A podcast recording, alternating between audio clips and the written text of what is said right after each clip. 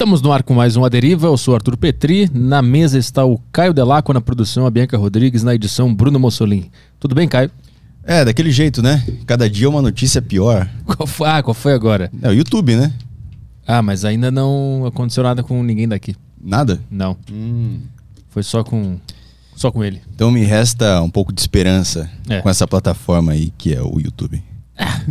Até, até logo ali, né? Até descobrirem o que a gente faz. É que eles não assistiram o nosso canal ainda. Não assistiram nossos programas, além do A Deriva ainda. Mas é isso aí, temos recados pra hoje? Temos recados para as pessoas que querem mandar mensagens aqui na live. Vocês podem mandar pra gente pelo grupo do Telegram da Saco Cheio TV. Lá no. Você assina Saco Cheio TV, você tem acesso ao grupo do Telegram para poder mandar, mandar mensagens aqui, mandar as perguntas.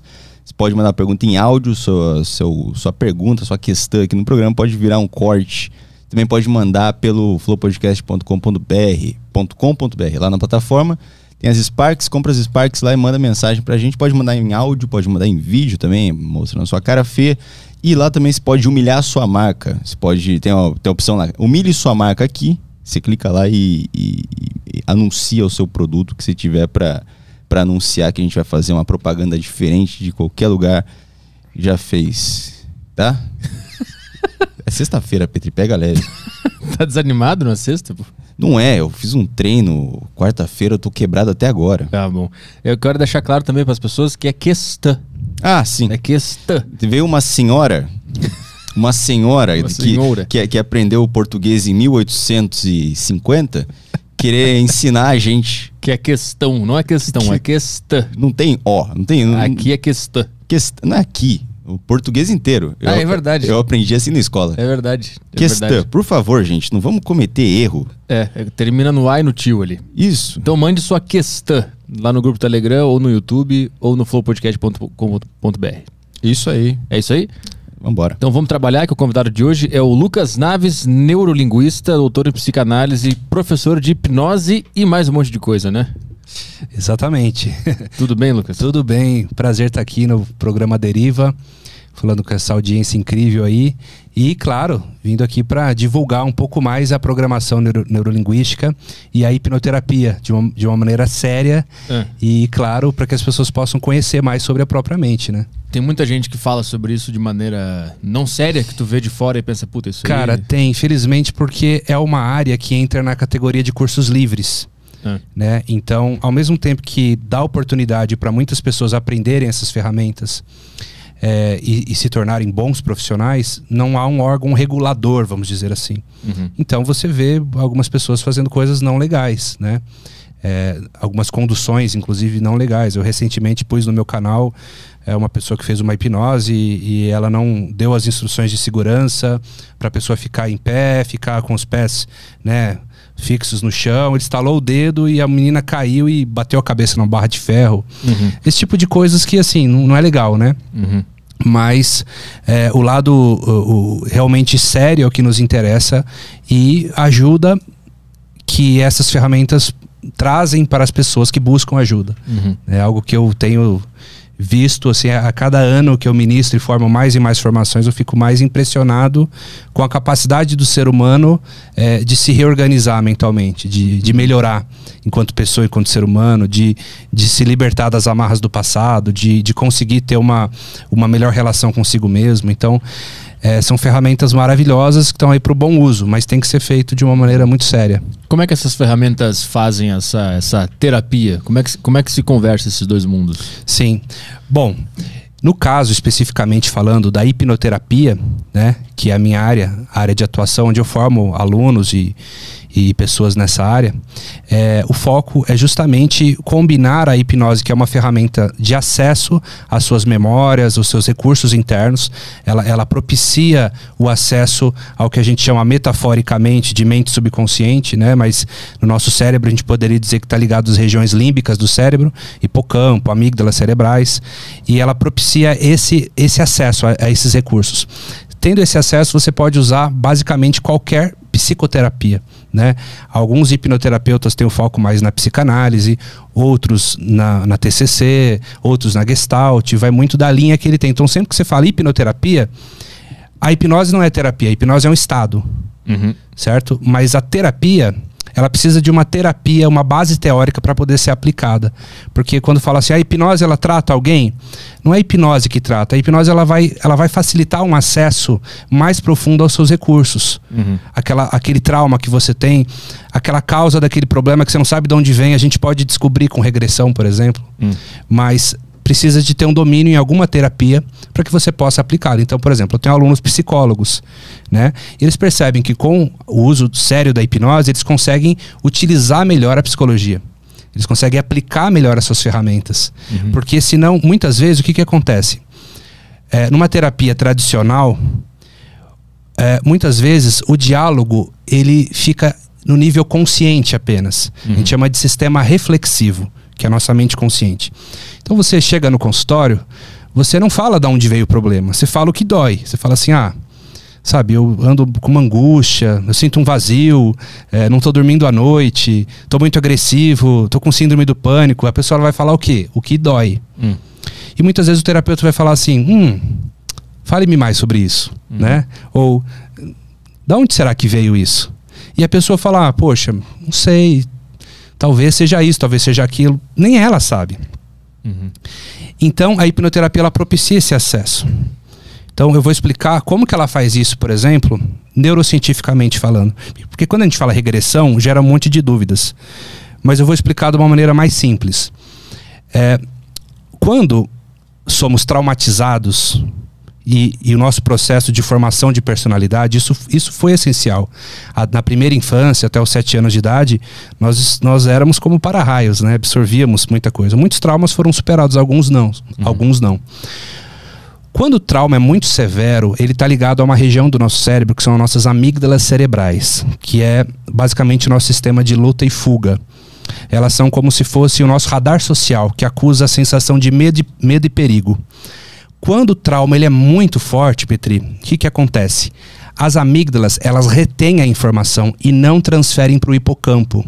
Hum. O hipocampo é como se fosse a biblioteca do cérebro. É onde está as suas memórias emocionais, onde, onde elas estão. Então, quando a gente fala que recalcou a memória, é isso que acontece. Ou seja, a pessoa ela fala assim: Poxa, Lucas, eu tenho um comportamento antissocial, não sei de onde vem isso, não, a pessoa me toca, eu não, eu não gosto do toque, de onde vem isso? Quando eu coloco ela em transe hipnótico, especificamente em ondas teta, né, que são ondas de, de, de transe que gira em, em, torno entre 4 a 7,5 Hz por ciclo neural, o que, que acontece? A mente consciente, o córtex pré-frontal, ele diminui um pouco a sua funcionalidade. A pessoa fica consciente. Mas é como se assim, no estudo de neuroimagem, o nosso cérebro ele é feito de, de neurovascularização, células da glia, neurônios. Então, quando a gente está muito racional, há muito sangue no nosso córtex pré-frontal. Quando você hipnotiza a pessoa, move-se um pouco de neurovascularização para as regiões centrais do cérebro. O córtex pré-frontal, que é a nossa mente crítica, que julga, ela cede um pouco de espaço. Uhum. E a gente, vamos falar uma metáfora aqui, a gente cutuca a memória. Quando a gente põe a pessoa em transe e pergunta, da onde vem? Qual foi a primeira vez que você sentiu isso? De onde vem esse trauma? De onde vem essa gagueira? De onde vem essa síndrome do pânico? A pessoa ela regride essa memória. Ela não vai ao passado, ela vai à sua própria conexão neural. Uhum. E na maioria das vezes ela volta na infância. Ah, tô aqui, tô com, pô, tenho sete anos, descobre uma cena de abuso e a pessoa não sabia que foi abusada. Dá pra confiar nessa, nessa, nesse relato da pessoa que está nesse estado? Então, aí é outro ponto. Tá. O que a pessoa sente é sempre real, porque o que ela sente é real. Uhum. Agora, o que ela vai encontrar pode ser real, pode ser metafórico, hum. pode ser imaginação. O que a, me a, mente ela cria, a nossa memória ela é vulnerável. A, a ciência diz que toda memória é falsa. E aí as pessoas se chocam, falam, o quê? Toda memória é falsa? Pô, achei que eu fosse minha, minhas próprias memórias, né? Eu me baseio nas minhas experiências, né? Mas a verdade é que a ciência mostra que toda vez que a gente busca nessa biblioteca mental a nossa memória, ela é frágil, ela está sujeita a alteração. Uhum. Então, quando a gente chega nessa memória e, e, e, pensa nela, ou quando você sofreu alguma coisa na infância e veio se recontando essa história, essa história ela vai mudando. Uhum. Mas o conteúdo emocional, a emoção primária, a gente percebe que é, é a principal. Não importa muito bem como ela conta a história, porque tem vários pontos de vista. Mas vamos supor, se a emoção que aconteceu ali foi de mágoa, foi de abandono, foi de raiva, aquela emoção que a gente vai achar. Por isso que a gente hoje a gente modifica até o nome regressão de idade por regressão por emoção, Hum. né? Então assim, olha que interessante, né, pessoal que está em casa. Tentem se lembrar e o que, que vocês comeram antes de ontem. O que, que vocês almoçaram? Ou melhor, que roupa vocês vestiram ontem? Lembra aí, ó. 10 segundos para lembrar. Eu aposto, Petri, que grande parte não se lembra. Você lembra?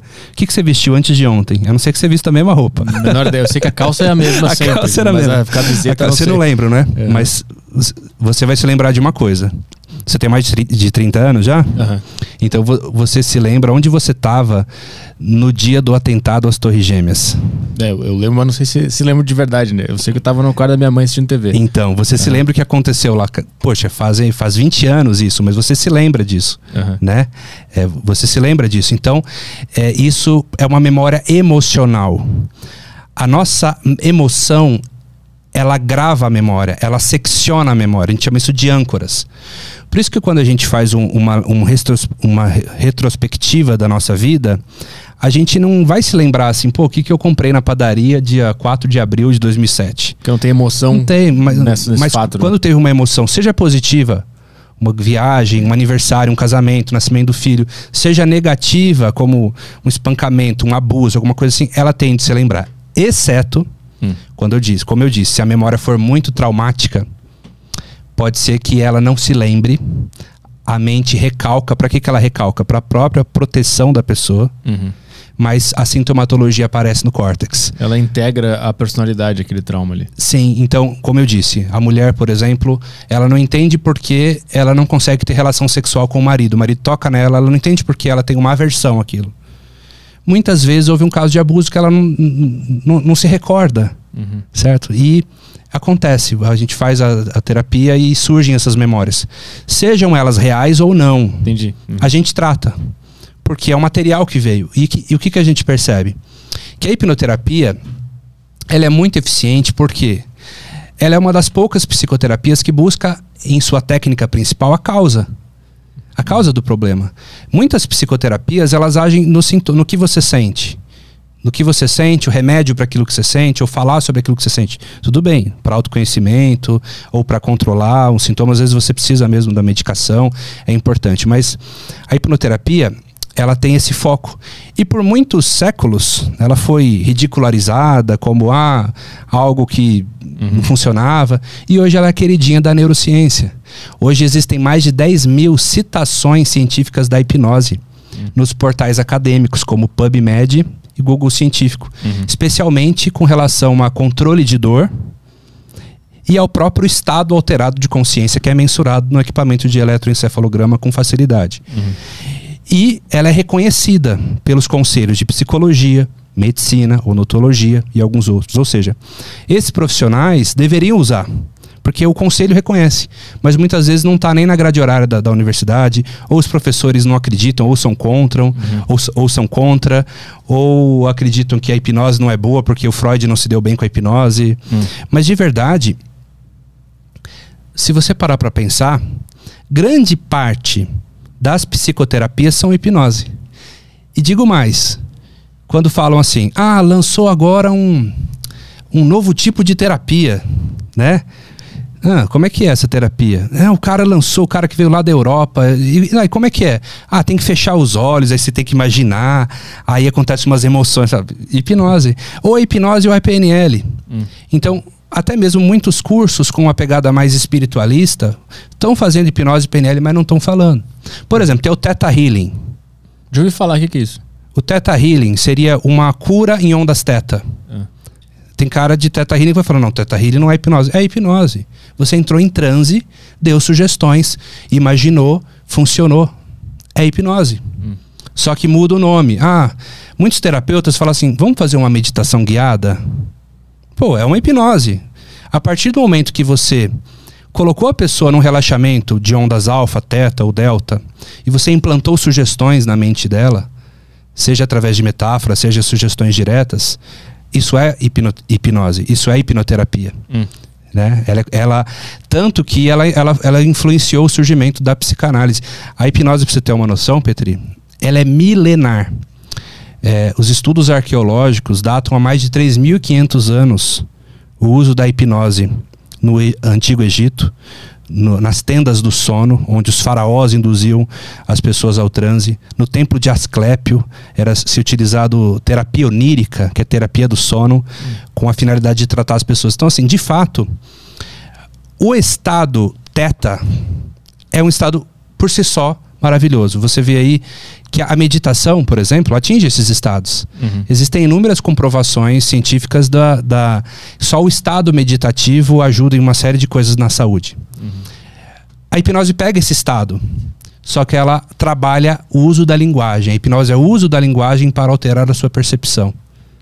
Então a gente tanto desprograma crenças limitadoras, medos, traumas, quanto programa crenças novas. Não é um milagre, mas a partir do momento que você tem uma, você mudou o significado sobre as coisas, você mudou uma crença, você vai mudar o seu jeito de se comportar.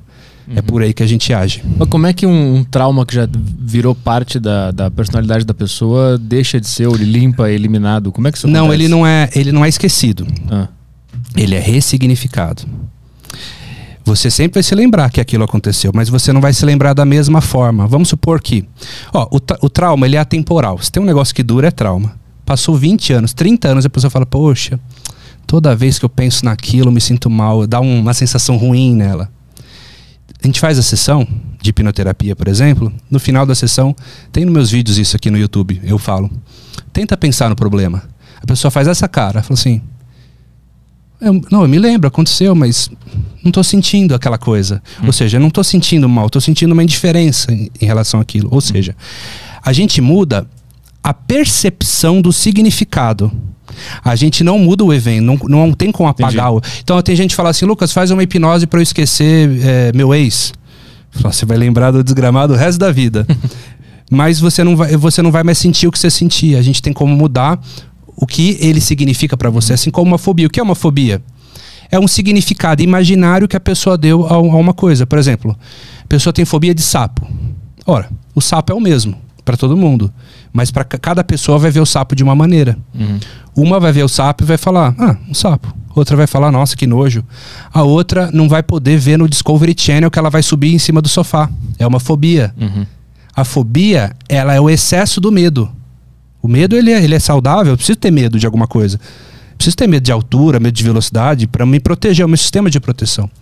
A fobia, ela excede. Geralmente, ela vem de um trauma. A pessoa provavelmente teve uma experiência negativa com aquele objeto fóbico na infância, em algum momento da vida dela, e atrapalhou a qualidade de vida dela. A pessoa tem fobia de elevador. Pô, tem que subir escada. Tem fobia de avião, não pode pegar um avião. Tem fobia de ponte, não pode passar numa ponte. Atrapalha o ir e vir dela. Uhum. Por conta do quê? O significado errado que ela deu. Errado, na verdade, em relação à saúde dela. Né? Um dos criadores da PNL, o Richard Bandler, ele diz o seguinte: para problemas imaginários, soluções imaginárias. Ou seja, a fobia é um problema imaginário. Embora a pessoa sinta taquicardia, sudorese, falta o ar, quando ela, ela te- pensa na fobia, aquilo é o sintoma. Mas por que, que ela está tendo aquilo? Porque está rodando um programa na mente dela. Então, quando a pessoa fala, eu tenho fobia de avião, ela não tem fobia de avião.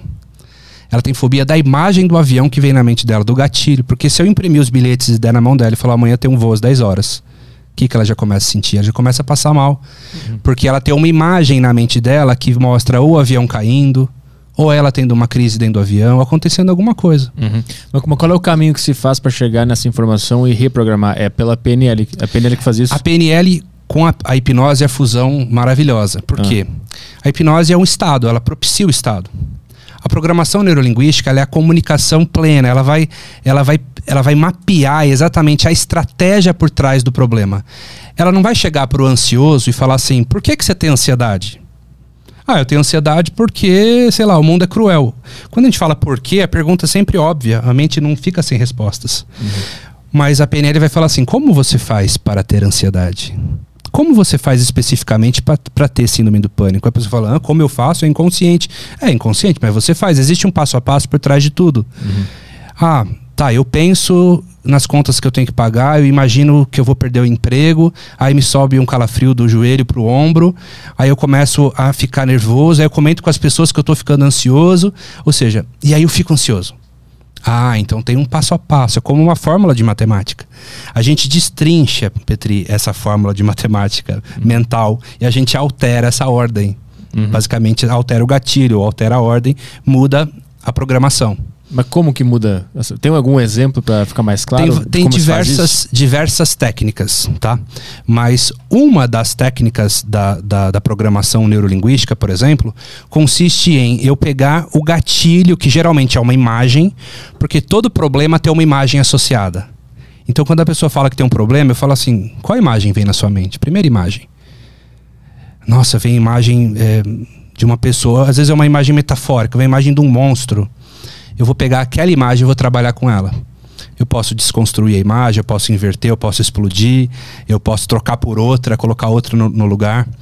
Basicamente, eu enfraqueço a, a, a preocupação dela, eu enfraqueço é, é, a imagem negativa e eu trago um recurso que tem nela mesma para colapsar contra o problema. Uhum. Por exemplo, a pessoa ansiosa. Ela não fica ansiosa o tempo inteiro, concorda? Concorda que dentro dela já teve algum dia na vida dela que ela sentiu paz, uhum. tranquilidade? Que seja um dia que ela foi numa praia e se sentiu bem? Uhum. Eu pego esse recurso na linha do tempo dela, na memória dela, e trago para aquele momento presente e ensino ela como acessar aquele estado. Uhum. Que, que está na biblioteca mental dela. Uhum. Uma pessoa que está insegura, ela já teve segurança para fazer alguma coisa. Onde está a segurança? Eu busco esse recurso e ponho no lugar. Uhum. É uma, uma das estratégias. Uma coisa que eu costumo falar que é interessante, Petri, é que assim, todo mundo tem fé em alguma coisa. Tem gente que fala, ah, poxa, eu, eu não tenho certeza das coisas. Aí eu falo, você está, você está certo disso? Sim, tenho certeza. Então você tem certeza de alguma coisa. Uhum. Por exemplo, você tem certeza que amanhã o sol vai nascer? Tem certeza? Pessoa fala: Tenho. Uhum. Você tem filho? Tenho. Você ama seu filho? Amo. Você tem certeza? Tenho. Então você tem fé, você tem certeza em alguma coisa. Uhum. Mas quando eu falo assim, você acredita que você pode ganhar o dobro do que você ganha? Ah, poxa, eu já não sei. Mas a certeza ela existe em você. Ela existe em algum lugar da sua mente. Até o jeito que você fez com seu corpo, com seu rosto, falou: sim, óbvio que eu amo meu filho. Mas você não vai ter essa, esse mesmo tipo de crença, muitas vezes, para falar assim: é óbvio que eu ganho dinheiro. Sabe, ela, ela, precisa de construir. A programação neurolinguística vai me ajudar a construir o estado de convicção. Mas aí não tem a ver com o fato de que o amor pelo filho existe, ela sente, consegue ver e, e ela não tem esse dinheiro a mais. Então é, ela não está só percebendo a realidade? Sim, só que ela tem também uma imagem associada ao filho. Eu me mapeio, eu busco como um modelo, um modelo de crença que ela tenha. Uhum. Porque, Petri, a nossa mente ela não distingue o real do imaginário. O que é real? Você parar para pensar, né? Uhum. É, como dizia o Morpheus do Matrix, se você está falando sobre o que você pode ver, tocar, sentir, saborear, o real são sinais elétricos interpretados pela sua mente. O que você vê, o que você imagina para sua mente é a mesma coisa. Então, a, a, a PNL trabalha muito com os seus modelos mentais, as referências que você tem certo? Tanto boas quanto ruins. São modelos, são aproveitáveis. Uhum. Ela diz que todo comportamento é útil em algum lugar. Por exemplo, a raiva, ela é ruim? Não, ela pode ser muito bem usada. Né? Tem gente que quando ativa a raiva, ela produz, produz pra caramba. Então, uhum. a raiva ela, ela, não é ruim, mas às vezes você está tendo raiva no ambiente de trabalho. Uhum. Então, você, é, é, por exemplo, ter foco é, é bom? É muito bom para você usar lá na hora de fazer a prova, para não dar branco sabe? Mas você tá tendo foco no videogame. Ou seja, o foco existe em você. Hum. E você só tá focando no videogame. Não que seja errado, mas você tá focando no estudo. Ou seja, você tá. Na hora que tem que ficar calmo, você tá ficando nervoso. Na hora que tem que ficar bravo, às vezes você tá, tá calmo. Uhum. Então, como distribuir melhor os meus recursos internos? Agora, para focar, como que eu ativo o foco? Qual o meu modelo de foco? Por isso que ela surgiu da modelagem, ó, só para dar uma introdução. A programação neurolinguística ela surgiu com a ideia de ser a modelagem da excelência humana. Ou seja, quais os comportamentos das pessoas excelentes, como especificamente elas fazem o que elas fazem. Uhum. Começou especificamente na Califórnia, nos anos 70. Na Universidade de Santa Cruz, quando um neurolinguista, o John Grinder, e um matemático, estudante de computação, o Richard Bandler, estavam curiosos para entender como funcionava a mente dos três maiores terapeutas dos Estados Unidos daquela época. Que na época era Virginia Satir, que da terapia familiar, é, inclusive eu digo que ela é uma das precursoras da constelação familiar. Ela era uma psicóloga, o Fritz Perls, da Gestalt Terapia, e o Dr. Milton Erickson, psiquiatra e hipnoterapeuta. Hum. Então eles começaram a fazer um trabalho de modelagem dessas pessoas. Por exemplo, a modelagem do Milton Erickson durou cerca de nove meses. O Milton Erickson era um exímio terapeuta, mas ele não sabia explicar o que ele fazia. Então os modeladores da PNL foram lá. Hum, vamos ver o que, que ele faz. Ah, olha como que ele olha, olha a frase que ele usa, olha o jeito que ele pensa, olha o jeito que ele conduz a terapia. E eles desenvolveram essa metodologia e colocaram no primeiro livro da PNL chamado A Estrutura da Magia, que é a estrutura daquilo que funciona dessas três pessoas. E eles se tornaram terapeutas incríveis, rapidamente, em pouco tempo eles se tornaram bons terapeutas. Davam seminários e, e conseguiam tratar pessoas é, com fobias em 15 minutos, 20 minutos. Os psicólogos da época ficavam horrorizados, né? Porque não acreditavam que aquilo podia ser possível, né? E então ela, ela modela, ela busca um modelo e ela sistematiza. Tem até uma frase que eles dizem o seguinte: nós pegamos o que as pessoas fazem de melhor, sistematizamos e tornamos isso um modelo. Uhum. Então, o modelo, se você parar para pensar, você pega uma pessoa que se admira muito, ela tem habilidades interessantes. Talvez não te interessa todas as habilidades, mas tem uma coisa que ela faz que é muito legal. E tem como você mapear exatamente o que ela faz. Não é copiar. É entender como ela pensa, como ela sente para ser quem ela é. O caminho daquele pensamento. O caminho é, porque se você tiver, se você sentir o que ela sente, se você pensar o que ela pensa, se você, se você acreditar no que ela acredita, você vai ter comportamentos similares ao que ela tem. Hum. Certo? Então, um, um, um PNLista, ele é um observador ele é um grande observador, porque ele está observando o comportamento humano o tempo todo e está pegando os melhores modelos.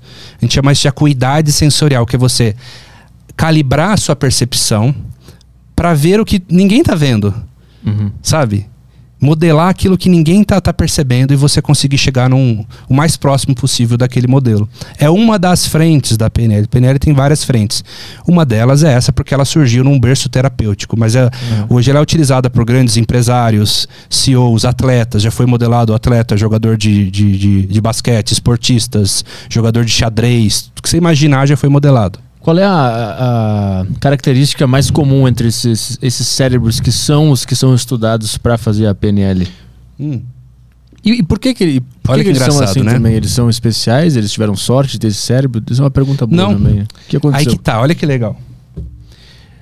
A PNL ela faz uma analogia como se a nossa mente se parecesse com um computador.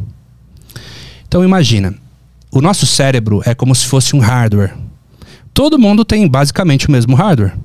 Um cérebro com 86 bilhões de neurônios, né? Mais ou menos 1,5 kg, 1,7 kg. Consistência de tofu, né? Todos uhum. têm o mesmo equipamento. Um, um, um, com todo respeito, um morador de rua também tem. Uhum. O Steve Jobs também tinha, uhum. né? Agora, as programações a gente chama de software. Os programas é o mesmo, ou seja, todo mundo pode ter um computador Lenovo, mas um tá cheio de vírus, o outro está organizadinho, o outro ele colocou um, um, um HD melhor, ele está com uma placa de vídeo melhor, ele está com o antivírus funcionando. Ou seja, as experiências são diferentes. Uhum. E nós respondemos o que? As nossas experiências. Então, é, onde a gente cresceu, o que a gente aprendeu, o, o impacto social que a gente viveu. É, o, o, sistema de crenças foi diferente porque cada pessoa viveu num, num contexto. Então, cada um se desenvolveu de uma maneira. Né? Então, a, a, a programação neurolinguística, olha o próprio nome. Programação neurolinguística quer dizer que, através da linguagem, eu consigo programar ou desprogramar a nossa neurologia, ou seja, a nossa mente, que não necessariamente é o cérebro. Hum. Então vamos lá: o cérebro é o hardware, a mente é o software. Uhum. A mente são as minhas crenças, minhas programações, meus medos, minhas fobias, meus hábitos. São construídas com base na linguagem do, do lugar onde o cara nasceu, português Sim. no nosso caso. E nós crescemos fazendo generalizações, omissões e distorções da realidade. Por exemplo, ao tempo, o tempo todo está entrando inputs na nossa mente. Só que você não está tomando consciência de tudo, tá? Você ficaria Sim. maluco. Uhum. Você tem um, um, sistema de filtragem disso. E, só que esse sistema de, de filtragem, apesar de te ajudar, ele te atrapalha também. Porque a gente generaliza coisas na vida. Então, por exemplo, tem um amigo que ele montou uma loja no shopping de uma franquia. E, pô, deu tudo errado, quebrou o negócio. E daqui uns dois anos você fala assim, cara, vamos montar uma loja no shopping, uma franquia, um negócio bacana. O que, que ele vai falar para você? Tá louco? Já franquia uhum. é um negócio que não presta. Ele vai falar isso. Uhum. É verdade que ele tá falando? Não, ele tá fazendo uma generalização uhum. baseado na experiência que ele teve, mas não é a realidade. Uhum. É só uma experiência. Tem exceções. A PNL ajuda a quebrar essas generalizações e apresentar exceções. Uhum. E ela faz isso através de perguntas. Por exemplo, na terapia, a, a pessoa fala assim, a mulher fala assim, por exemplo, homem não presta. O terapeuta penalista diz: Como você sabe disso? Quais homens especificamente não prestam? Você conhece algum homem que presta? Ou seja, ele vai fazer perguntas que a pessoa, é, peraí, é, realmente não é bem assim, né? Uhum. Eu tenho eu tenho depressão. Em quais dias da semana? O que você sente no seu corpo? Há um, um, um tempo no seu dia que você não tem depressão? Ela quer quebrar essas crenças, essas generalizações, muitas vezes perguntando, fazendo a pessoa buscar na estrutura profunda dela uhum. para falar: peraí, poxa, realmente, não, não faz sentido. Mas a PNL ela, ela funciona com base nessas perguntas ou ela também É muito mais do que isso. Tem a, tem a sugestão também. É muito mais do que isso. É. Vamos definir a PNL, porque primeiro a gente tem que entender. A PNL tem algumas definições. Uma delas é, é o manual da sua mente. Outra delas é é modelagem da excelência humana. O que uma pessoa faz muito bem, você também pode fazer se você seguir o mesmo passo a passo, claro, respeitando as condições lógicas, né? Uhum. Ela também é a forma como nós gerenciamos e organizamos as nossas informações internas, visuais, auditivas ou sinestésicas. Tem um, um professor de PNL, Robert Diltz, que fala assim: PNL é tudo aquilo que funciona. Hum. Se funcionou, foi PNL certo? Porque programou. Né? É, uhum. porque teve, de certa forma, um êxito na programação. Uhum. Né? Tem um, uma metodologia que a gente aplica na PNL que chama TOTS. Testa, opera, testa, sai. Tentativa e erro.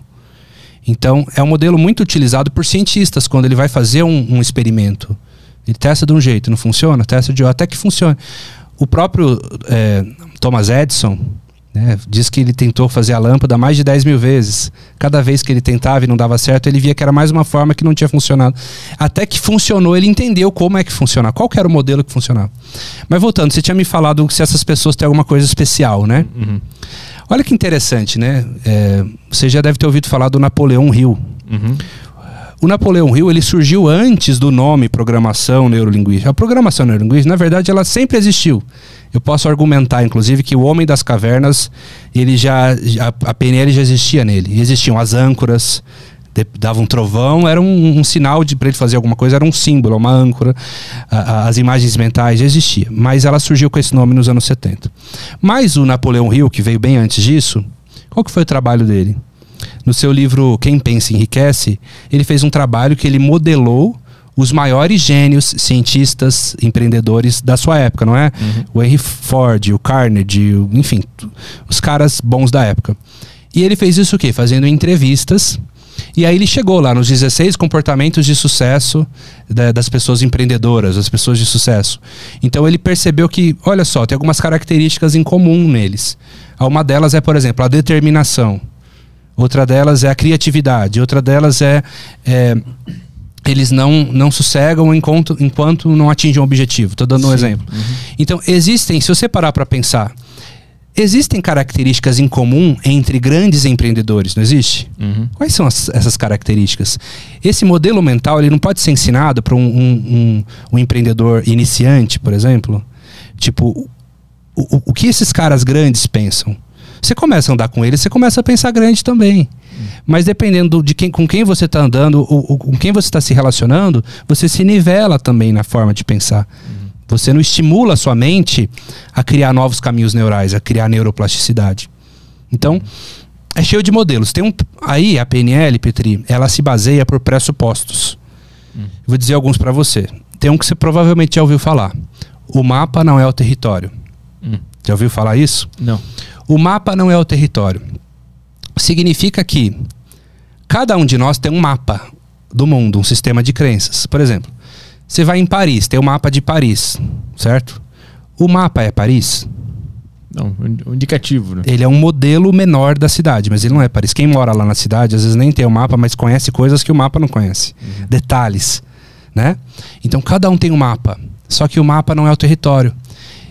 Quando a gente entende que o mapa não é o território, Petri, por que, que eu vou brigar com o outro que tem uma opinião diferente da minha? Hum. Por que, que eu vou fazer ele engolir a minha verdade? Oh, você pode pensar diferente de mim. Você tem um mapa, eu tenho outro. Tem mapas que aparentemente parecem ser mais interessantes do que outros, obviamente. Uhum. Mas ninguém tem acesso ao território. O que é o território? Tudo.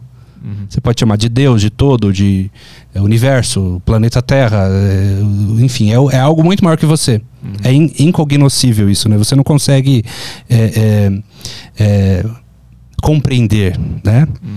Mas cada um tem um mapa e esse mapa ele é alterável, ele é editável. A gente muda de crenças, a gente muda de percepção. Uma hora você pensa uma coisa, se te convencer de outra, você pode pensar de outra maneira, não é? Uhum. Então a gente tem modelo, então a gente tem que respeitar o mapa das pessoas. Uhum. Então o mapa não é o território. Quando a pessoa chega no consultório e fala assim: é, Poxa, meu marido não me ama, meu marido não fica comigo, não me dá atenção. Nossa, tô com muita raiva dele. Então, o que, que a gente vai fazer com essa informação? Essa informação ela é o território? Não, ela é o mapa dela, baseado nas experiências que ela teve negativa com, negativas com o esposo. A gente vai orientar ela nesse, nesse quesito.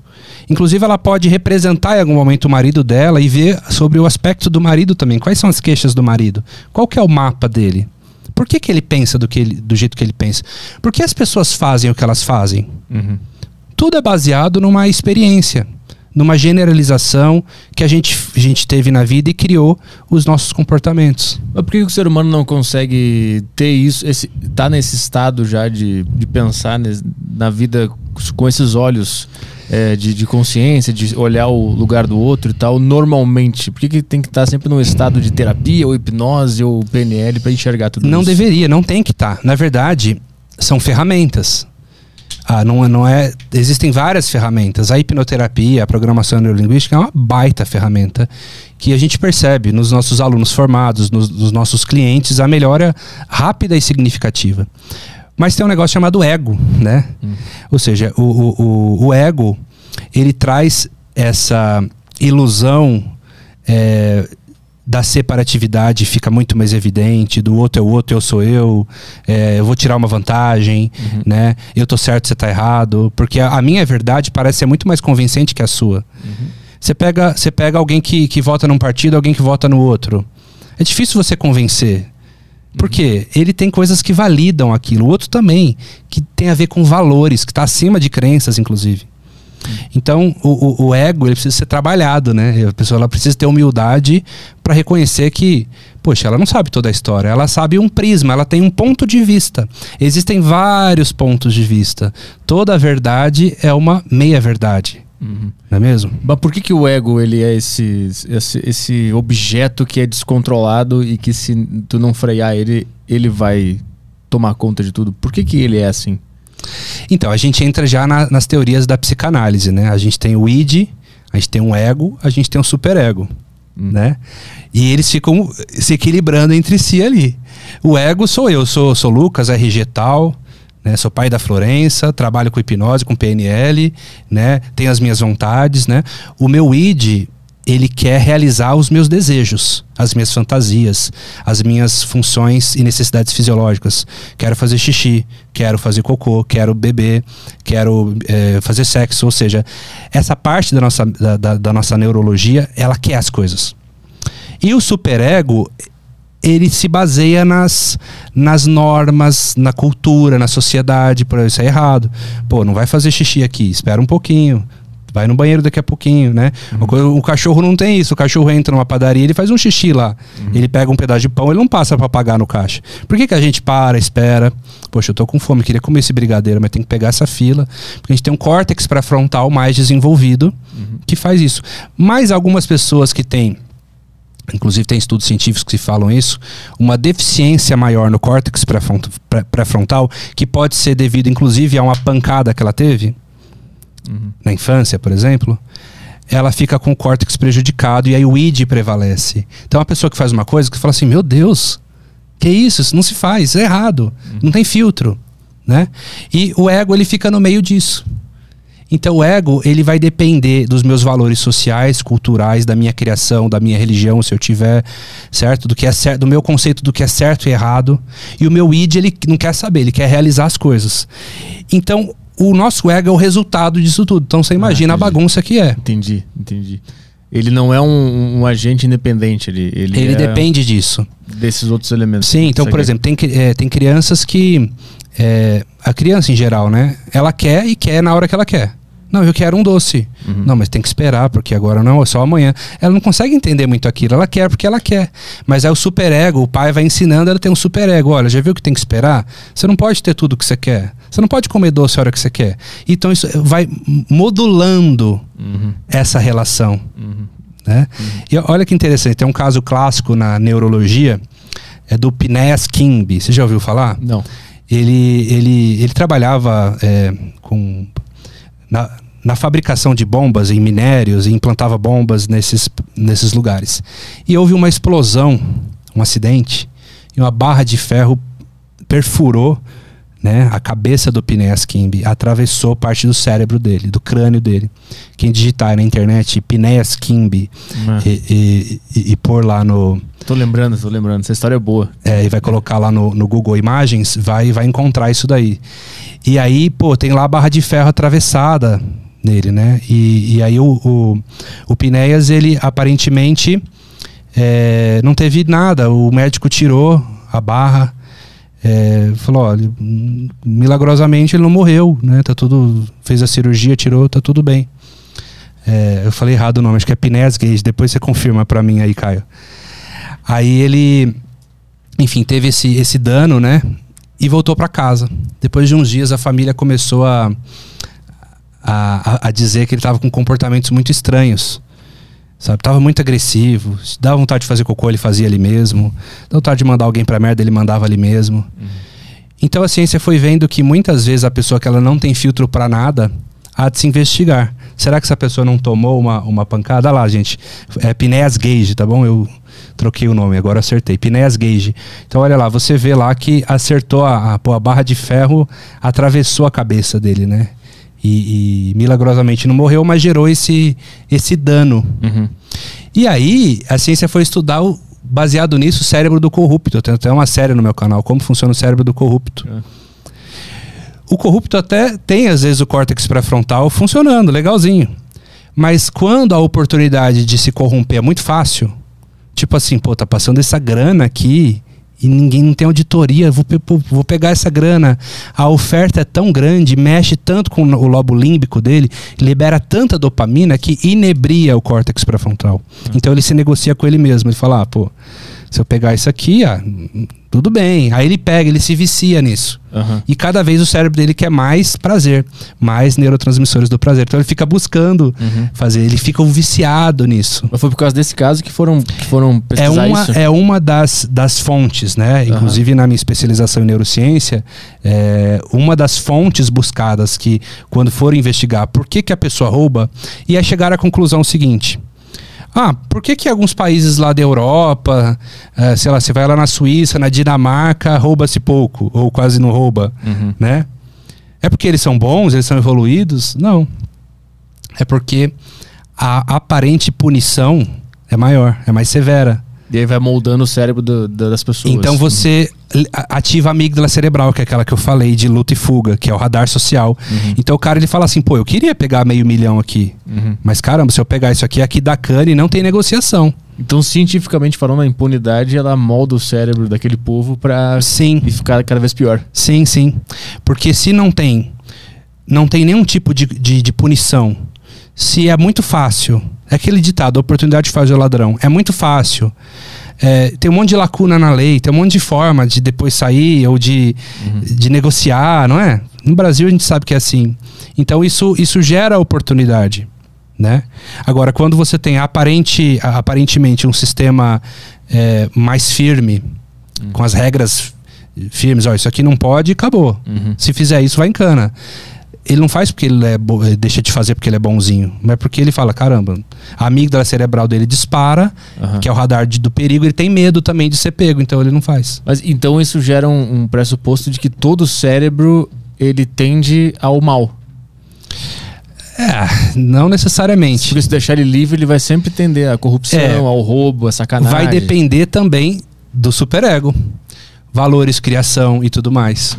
Então, se, se não tiver valor criação, ele tende fica sempre. mais vulnerável. Então, por padrão, esse software ele vem para fazer merda nesse mundo aqui, né? É, a gente, a gente precisa de, de receber algum tipo de não. O não é importante. Por exemplo, os pais que estão em casa. Não pode dizer sim para tudo para criança. Ela tem, ela tem que aprender a ter a frustração.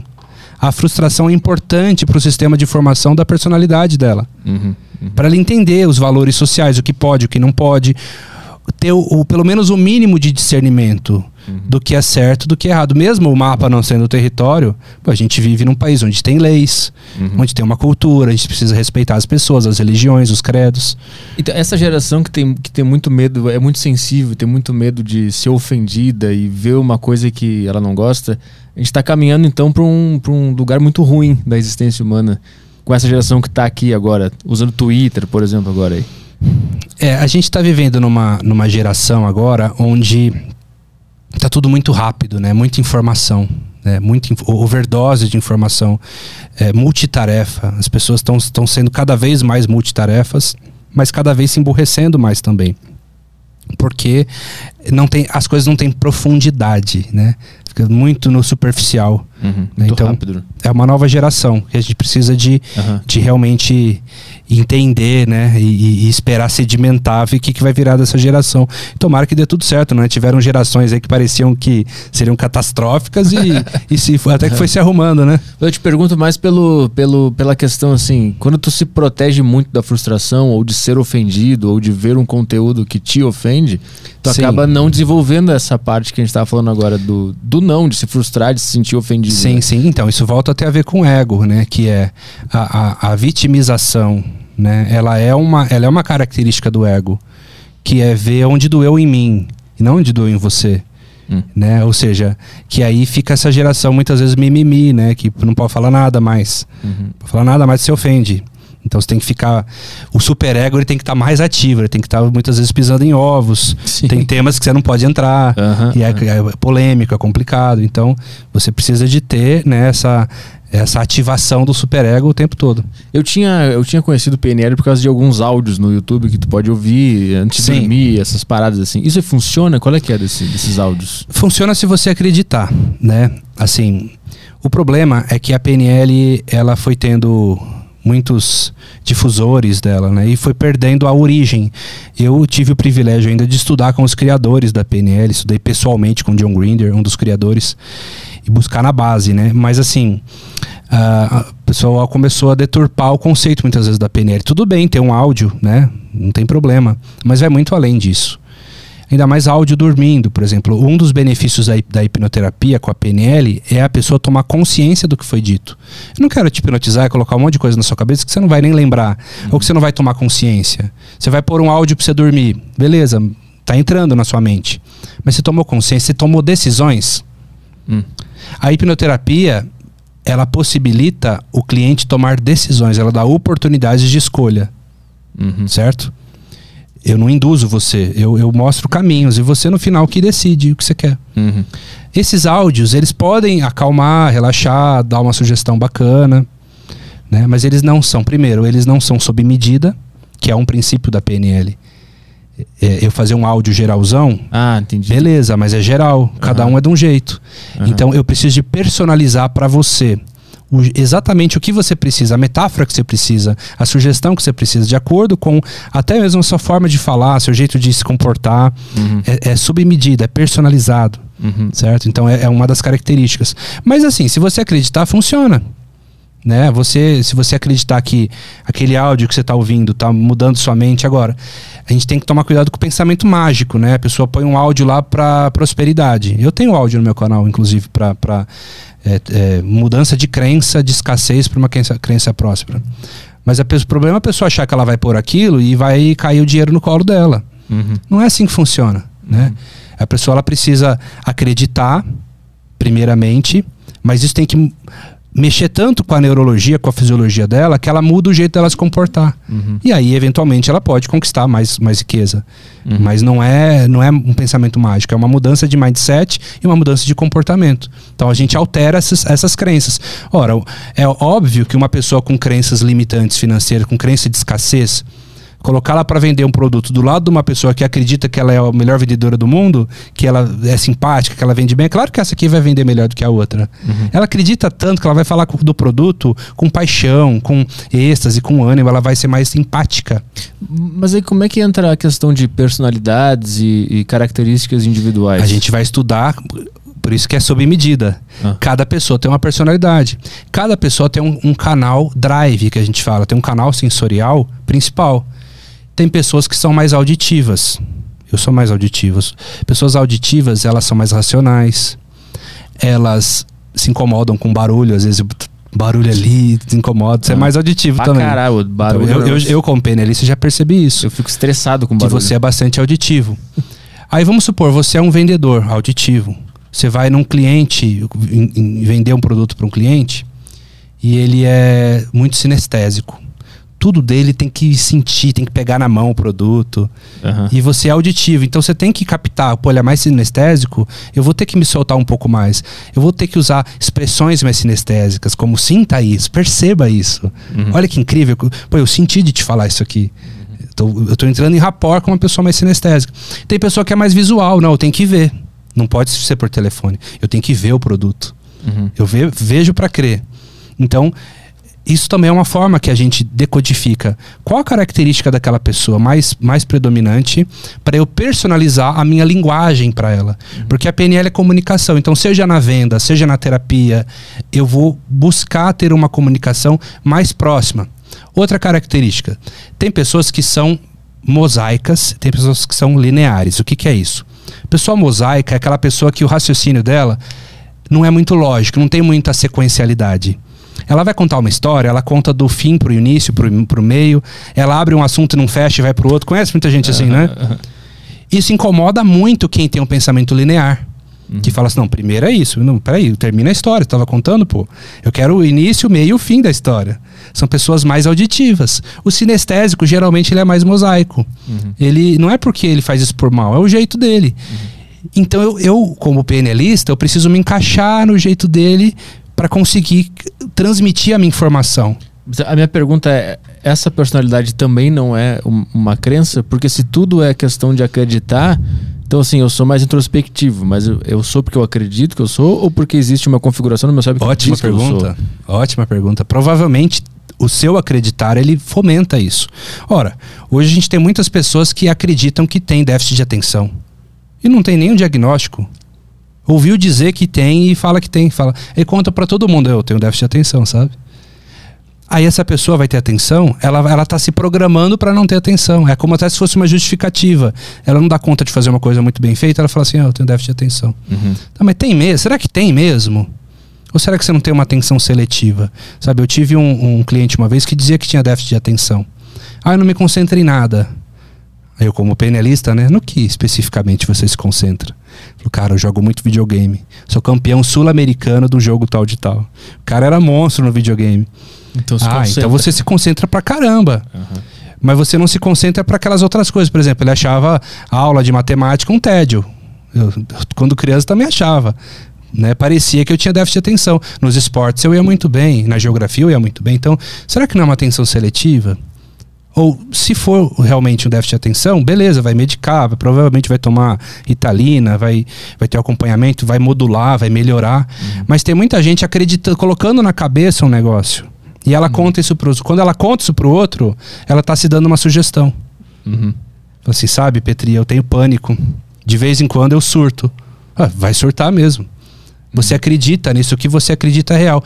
Eu já vou entrar num outro pressuposto da PNL que diz o seguinte: nós funcionamos perfeitamente. Hum. Você funciona perfeitamente de acordo com as crenças que você tem. Se você acredita que você não pode, você não pode. Se acredita que você pode, você pode. Uhum. Se acredita que você tem crise de ansiedade, pô, você tá certo. Igual tem gente que chega no meu curso e fala assim, Lucas, não tô entendendo, todo mundo tá entrando em transe, menos eu. Eu não consigo entrar em transe. Eu falo assim, você tá certo. Você não consegue. Mas por quê? Porque você acredita que você não consegue. Eu não posso te hipnotizar se você não acredita. hipnose não é um processo mágico que eu chego e bumba, te hipnotizo. Você precisa aceitar, acreditar. Como que as pessoas estão entrando em transe e estão fazendo aqui? ó? Vamos modelar elas, vamos, vamos aprender. E aí, fulano, como é que você entra em transe? Ai, cara, eu solto meu corpo, imagino que eu tô derretendo, sabe? Eu fecho os olhos, eu vou sentindo. Ah, olha só, então tem um, também tem uma modelagem, tem um passo a passo para entrar em transe. Uhum.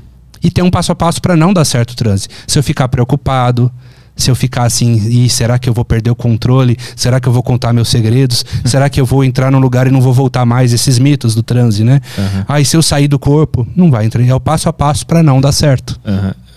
E- Então, tipo assim, eu conseguiria é, passar de uma pessoa introspectiva para uma extrovertida se eu quisesse e tentasse? Você pode melhorar bastante. Você vai continuar tendo uma característica predominantemente introvertida. Não vai mudar isso. Isso é seu. Aham.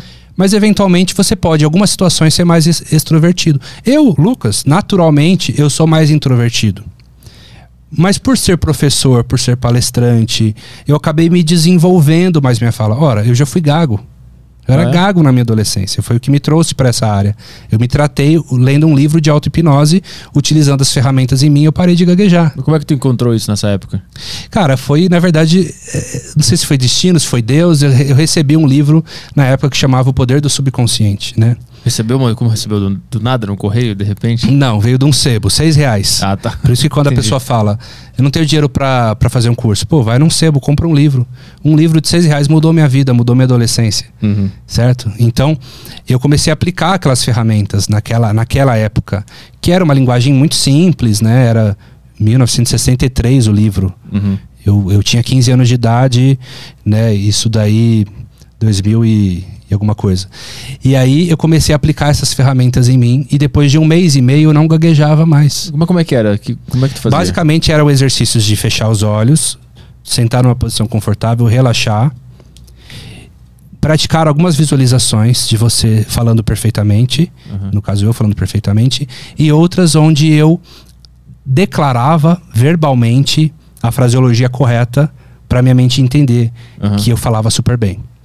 Eu me comunicava bem. Então eu comecei a reproduzir isso, né? Eu, a cada dia me permito me comunicar melhor, por exemplo. Mas isso tu falava na mente ou tu falava de- verbalmente. e saía bem sim, já? Sim, sim. Ah. Eu comigo mesmo não gaguejava. Eu quando cantava Ah, não gaguejava. Entendi. Eu gaguejava quando eu falava com uma figura de autoridade, Entendi. que era um gatilho. Você pode ver que o gago, ele ele ele imita alguém e não gagueja. Ele gagueja com algumas pessoas específicas. Aham. A gagueira é o sintoma, é um nervosismo que dá uma trava. E tu tinha, nessa época tu descobriu por que que tu desenvolveu isso? Sim, eu tenho algumas questões da infância que eu, eu na verdade eu nem precisei ir. Ah. Mas mudando esse mindset, mudando a crença, porque você nunca vai ver, Petri, um gago confiante. Você conhece um gago com super autoestima?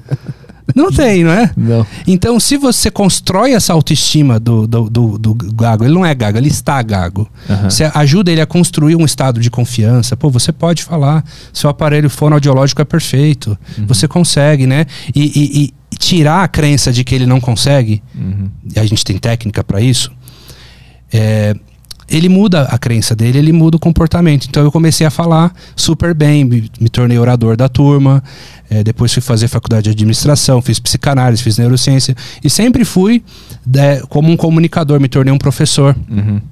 né? E assim, e eu me apaixonei tanto por isso que eu falei, caramba, se eu conseguir com o conhecimento que eu tinha, imagina se eu aprender tecnicamente isso, Uhum.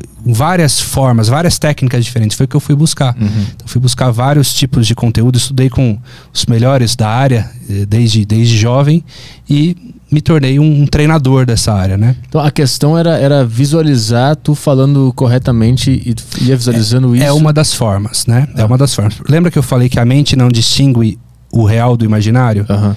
Então, quando eu me via mentalmente, eu me via gaguejando. Eu comecei a construir a imagem. Como seria se eu falasse bem? Aham. Só de eu pensar como seria o ensaio mental, prepara a minha neurologia para isso. Mas aí entra num outro aspecto que é aquele o pensamento intrusivo, né? Aquele, o- eu imagino que nessa época tu tentava se imaginar falando bem e o pensamento de Sim. falando mal ele. A primeira vez que eu fui fazer, minha mente riu. Falou assim: Ah. Você fala bem? Jamais. Aham. Pois no outro dia eu tava ali tentando de novo. E a imagem de tu gaguejando sempre aparecia. Sempre E- aparecia. Tinha que batalhar com ela e, e- e- mas isso é ao longo do tempo essa essa imagem de tu gaguejando ia sumindo. Ela foi. Ó, eu costumo falar o seguinte: Eu sei gaguejar. Se um dia precisar, Aham. Lucas, gagueja aí agora.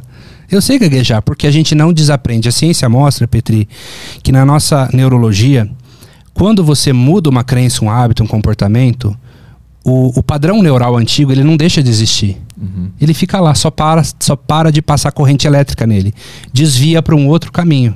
Tanto que você vai ver é, pessoas que eram muito obesas, emagreceram muito e depois tiveram um problema emocional, voltaram a engordar muito. Ou fumavam, parou de fumar, aí de repente passou, sei lá, foi mandado embora da empresa, a esposa deixou, voltou a fumar, reativou o programa antigo. Uhum. Porque você sabe fazer aquilo, aquilo faz parte da sua história Uhum. certo? Mas agora, Ah. como eu treino falar, e eu acredito em mim, e acredito que eu falo super bem, Aham. eu estimulo a nova conexão neural criada, passa mais corrente elétrica nessa sinapse. Aham. A outra ainda existe.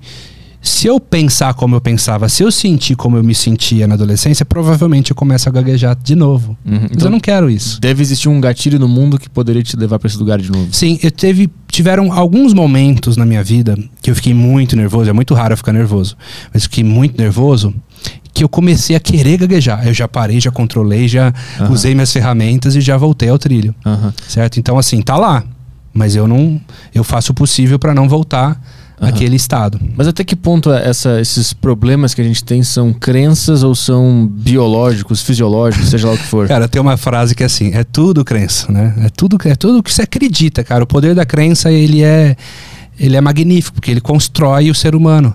Mas claro, a gente está falando, Petri, de uma coisa que não é física. Você não encontra um problema fisiológico na pessoa que gagueja, Aham.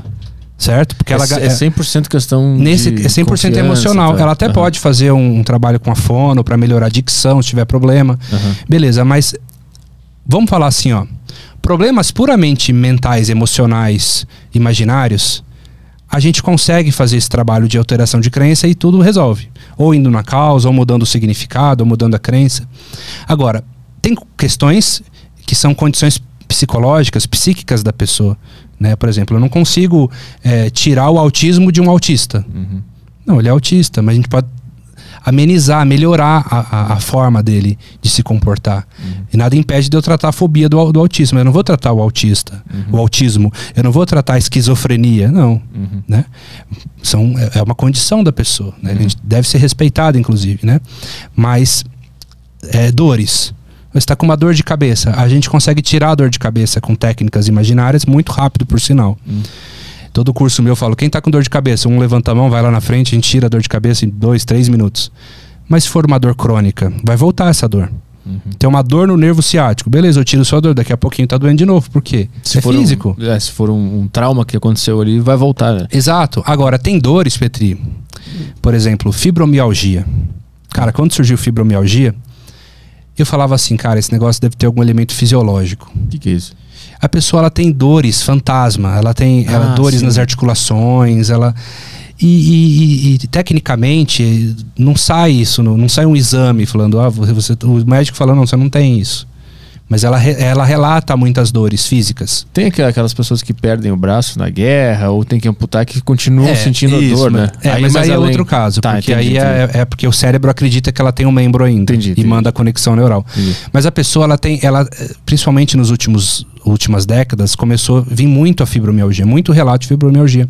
Coincidentemente ou não, quando eu fiz regressão com essas pessoas, a grande maioria tinha problemas de abandono.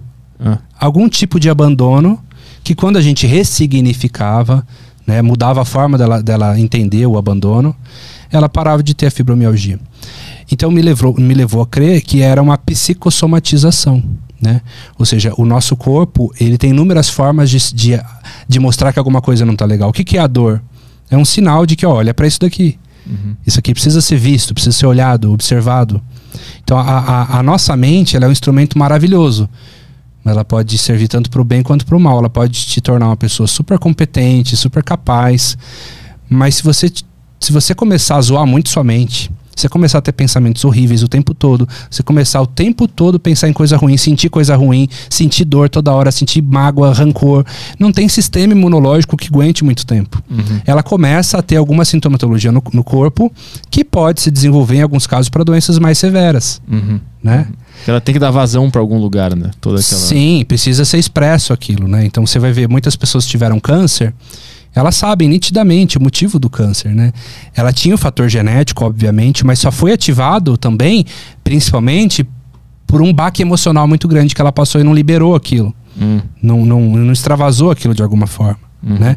Que aí entra o lance da epigenética, né? A epigenética, ela sobrepõe a genética. Você pode ter um gene de diabetes, porque o seu avô tem, o seu pai tem. Agora, você vai ativar ou não esse gene vai depender dos seus comportamentos, do meio ambiente. Uhum. Né? Da mesma forma, serve para o câncer, para a obesidade, várias outras coisas e comorbidades. Então, é por isso que a gente precisa de manter uma neurologia saudável. Uhum. E a PNL e a hipnose vão ajudar nisso. Uhum. A, a, ou seja, estou com um problema emocional, eu já aplico uma ferramenta, aplico uma metodologia para limpar aquilo. Eu não fico guardando uma água. Aconteceu uma coisa ruim comigo, eu fico triste, como qualquer ser humano. Uhum. A diferença é que daqui um dia eu já estou bem de novo. Eu apliquei uma ferramenta em mim, eu mudei meu pensamento, eu coloquei para fora, eu limpei, eu mudei o significado e no outro dia eu tô bem. Tem pessoas que não vão ter essa ferramenta uhum. e vai sofrer um baque emocional como todo mundo e vai, vai recalcar, vai guardar aquilo. Uhum. E isso vai se expressando na vida, no, nas, nos relacionamentos, uhum. Vai tendo dificuldades em várias áreas da vida. Uhum. Né? Então, a, outro pressuposto da PNL: mente e corpo formam um só sistema que acontece na sua mente vai reverberar no seu corpo e vice-versa. Uhum, uhum. É um sistema, é uma programação só. Uhum. Você vai ver que, poxa, o nosso intestino é o nosso segundo cérebro. Sim. Né? Inclusive tem um documentário na Amazon sobre isso. Né? Ainda é uma rede neural complexa, né? Então, é, é, quando a gente fala de, de ter essa vigília com os pensamentos, com os sentimentos, não está bem, procura ajuda, não fica mantendo aquilo, porque você só vai se destruindo, só vai criando doença, só vai ficando mal para baixo. Então, uhum. você precisa de ter estratégia. Uhum. Estratégia para ficar bem, estratégia para se manter bem, uhum. sabendo que algum dia você vai ficar mal. Uhum. Mas como ficar bem de novo? Uhum. Caiu, levanta, recomeça, continua. Essa essa estratégia. E aí, isso vai além do da autoajuda que esses vídeos, esses áudios que você falou, isso é autoajuda. Ah, o cara põe um áudio para. Beleza, autoajuda, ajudou. Mas a grande, a grande pegada da programação neurolinguística é a estratégia. Como especificamente ficar bem. Que é uhum. o que a gente ensina numa formação, num atendimento, por exemplo. Uhum. Não adianta falar assim, Petri, fica bem aí, cara. Sim. Pô, uhum. para de esses pensamentos aí, fica bem. Tá, mas como é que eu faço isso, Lucas? Uhum. A gente tem toda a metodologia para mapear isso e para te treinar a ficar bem. Uhum. Como é que a neurolinguística ela enxerga os sonhos? Os sonhos. O John Grinder ele diz que os sonhos são a poesia do inconsciente, né? É, os nossos sonhos é, Bom, a psicanálise vai entrar mais nesse campo, né? Que eles refletem os nossos anseios, nossos medos, desejos reprimidos e principalmente é, reflete o que a gente teve no nosso dia a dia, sedimenta a memória. Tanto que quem não dorme fica com a memória fragilizada, porque é o momento que sedimenta a memória, que a sua memória ela se organiza. Uhum. Mas a PNL ela não entra no campo da simbologia do sonho. Isso, ah, isso é uma área da psicanálise. Entendi, entendi. Certo? A PNL ela ela vai entender o seguinte: se o, o cliente fala assim, poxa, eu sonhei com, com aranha. Ele não vai pegar, vamos ver o que o Jung fala de aranha, não. Ele vai falar, tá, tá e, e o que significa aranha para você? Que sentido tem a aranha para você? Uhum. Né? Ele vai querer saber especificamente o que, que aquilo é para você uhum. e vai trabalhar em cima daquilo. Entendi. entendi. É, ela vai, é, é, um, é, um, é um ciclo de feedback. Ela vai devolvendo ajustado o que o cliente traz para ela. Só que ela não, ela não interpreta o que, que significa aquilo lá. não, ela aliás, ela é, ela é quase que avessa às teorias analíticas, porque ela não quer ficar entendendo muito assim Ah, mas por que, que você se comporta assim? Será que isso veio do seu pai? Será que isso veio da sua mãe? Uhum. E fale-me mais da fobia. A pessoa tem fobia de barata e fale-me mais da barata. Por quê? Onde vai a atenção, vai a energia. Quanto mais eu falo do problema, at- parece até que eu me organizei. Mas será que se organizou mesmo? Por que, que demora tantos anos muitas vezes? Né? Às vezes era até melhor o problema estar recalcado, porque você fala, começa a falar dele, os demônios internos começam a sair, você tem que saber lidar com eles. Então a, a- a hipnoterapia, a PNL, ela é muito direta. Tanto que a gente, nos nossos atendimentos, a proposta é assim, é de uma a seis sessões no máximo. Se passar disso, é melhor você ir para outra terapia. Ou vai resolver ou vai melhorar. A gente não vai prometer cura, mas ou você vai melhorar ou vai resolver. Qual foi o caso mais impactante que tu já pegou? Cara, teve um caso interessante. Vou contar ele aqui, né? Um cliente meu, dá um nome fictício, né? O Ângelo. O Ângelo ele falava que ele já tinha ido em tudo quanto é profissional e não tinha resolvido o problema dele. Ele tinha 36 anos e fazia cocô nas calças. Não podia ir na casa de alguém, não podia ir numa festinha, não podia pegar um Uber. Se ele ficasse nervoso, ele se cagava. E cara, Lucas, eu já fui no psicólogo, já fui no psiquiatra, já fui nisso, ninguém acha nada, é, não tem problema no esfíncter, não tem problema nada, não sei porquê, né? Eu não sabia por que fazia cocô nas calças. E aí, quando a pessoa já procurou de tudo e não resolveu, ela vai aonde? No hipnólogo, né? E, e nesse caso, não adianta eu fazer aquela pergunta de terapia tradicional, mas de onde será que veio isso? Ele não sabe. Ele falou, não, eu tive uma infância legal, não, não sei. Eu sempre tive isso. Falei assim, vamos fazer uma regressão, vamos investigar? Quem sabe? Pode, pode aparecer, pode não aparecer. A gente não promete nada também. Fiz a regressão com ele, né? Coloquei ele em transe profundo. A hora que ele estava lá bem em transe, de onde vem esse padrão? Revela. Ele voltou para a infância dele, três, três aninhos e meio, mais ou menos, onde ele estava na escolinha e estava sendo desfraudado. E ele estava demorando a ser desfraudado. Os- Muitos coleguinhas já tinham sido e ele ainda não. Estava com essa pressão da mãe dele, ó, você tem que parar de usar fralda. Aí um dia mandou ele para a escola sem fralda. E ele fez cocô na calça, ficou nervoso lá na aula e fez cocô na calça. Ele contando isso em transe, né? Que aí a gente vai vou perguntando, ele vai contando. Aí a professora falou: Quem fez cocô na calça? Todo mundo ficou quieto. Ela falou assim: Quem não contar, se não contar, eu vou pôr um por um em cima da mesa e vou abaixar a calça. Pô, naquela época as professoras eram. Não sei se na sua época era assim também, poxa. Na minha era, era daí pra, pra pior, né? E aí ela já olhou pra ele e falou: Foi você, né, seu cagão? E pegou ele, pôs em cima da mesa e abaixou a calça dele. E o cocô todo esparramou e caiu. Todo mundo apontou o dedo e deu risada. Ah, cagão. Aham. Foi o jeito que ele contou. Trauma gravado com sucesso. A amígdala cerebral recalcou essa memória, não se lembrava, mas criou a sintomatologia. Ele não sabia porque fazia cocô na calça. Histórias tipo essa, eu tenho centenas delas, de tudo que você imaginar, mas esse foi um caso. Aí, como é que a gente resolve isso? Encontrou aquela cena. Era uma criança cagada, né, vamos dizer assim, humilhada em sala de aula, bullying. Aquela criança não tem maturidade para resolver o problema. Então eu, eu contacto a versão adulta. Então é uma dissociação. A pessoa ela tá lá entrando no consultório, só que ela tá regredida. Ela virou uma criança. Aí eu falo assim, Ângelo, adulto de 36 anos, tá me ouvindo? Aqui é o Lucas. Aí ele muda a voz. Tô, tô ouvindo. Tá vendo essa criancinha aqui? Você que vai tratar ela. Como é que você quer tratar ela? Aí a gente se projeta nessa cena, por exemplo. Ele adulto, imagina ele vindo adulto. Ele pega essa criança. O que você quer fazer? "Ah, Eu quero limpar ela, limpa ela. Quer dar um abraço nela? Eu vou dando pistas, né? Dá um abraço nela, diz que ela não tem culpa. Crianças fazem cocô na calça. Olha a ressignificação, né? Desculpa. Crianças fazem cocô na calça. O que você quer fazer com os amiguinhos? Quer perdoar eles? Tudo bem? Ah, tudo bem, os amiguinhos, perdoa. E a professora? Aí falou: Ah, professora, deixa comigo. aí xingou ela, sua estúpida, sua ignorante, como é que você faz isso? E xingou. E aí nessa, nessa hora eu deixo isso, põe pra fora. Fala mesmo, fala tudo que você tá sentindo. Põe pra fora. Botou tudo pra fora, beleza? Então agora você entende que você não precisa mais ter esse comportamento de fazer cocô na calça, porque já tá resolvido. Combinado? Você aceita isso? De 0 a 10, quanto que você aceita isso? Aí ele fala 10, aceito. Então tá feito. A gente faz algumas sugestões finais, por exemplo. Tem várias técnicas, essa é uma delas, né? Faz as sugestões finais, a programação final, e ele voltou para o momento presente. Ô, tudo bem? Voltou. tudo que eu faço, Petri, eu testo, né? Quando eu tiro fobia de lagartixa, eu ponho uma lagartixa no celular, testo. Uhum. A gagueira, o cara tem que falar, né? Uhum. Nesse caso, eu falei, como é que eu vou testar, né?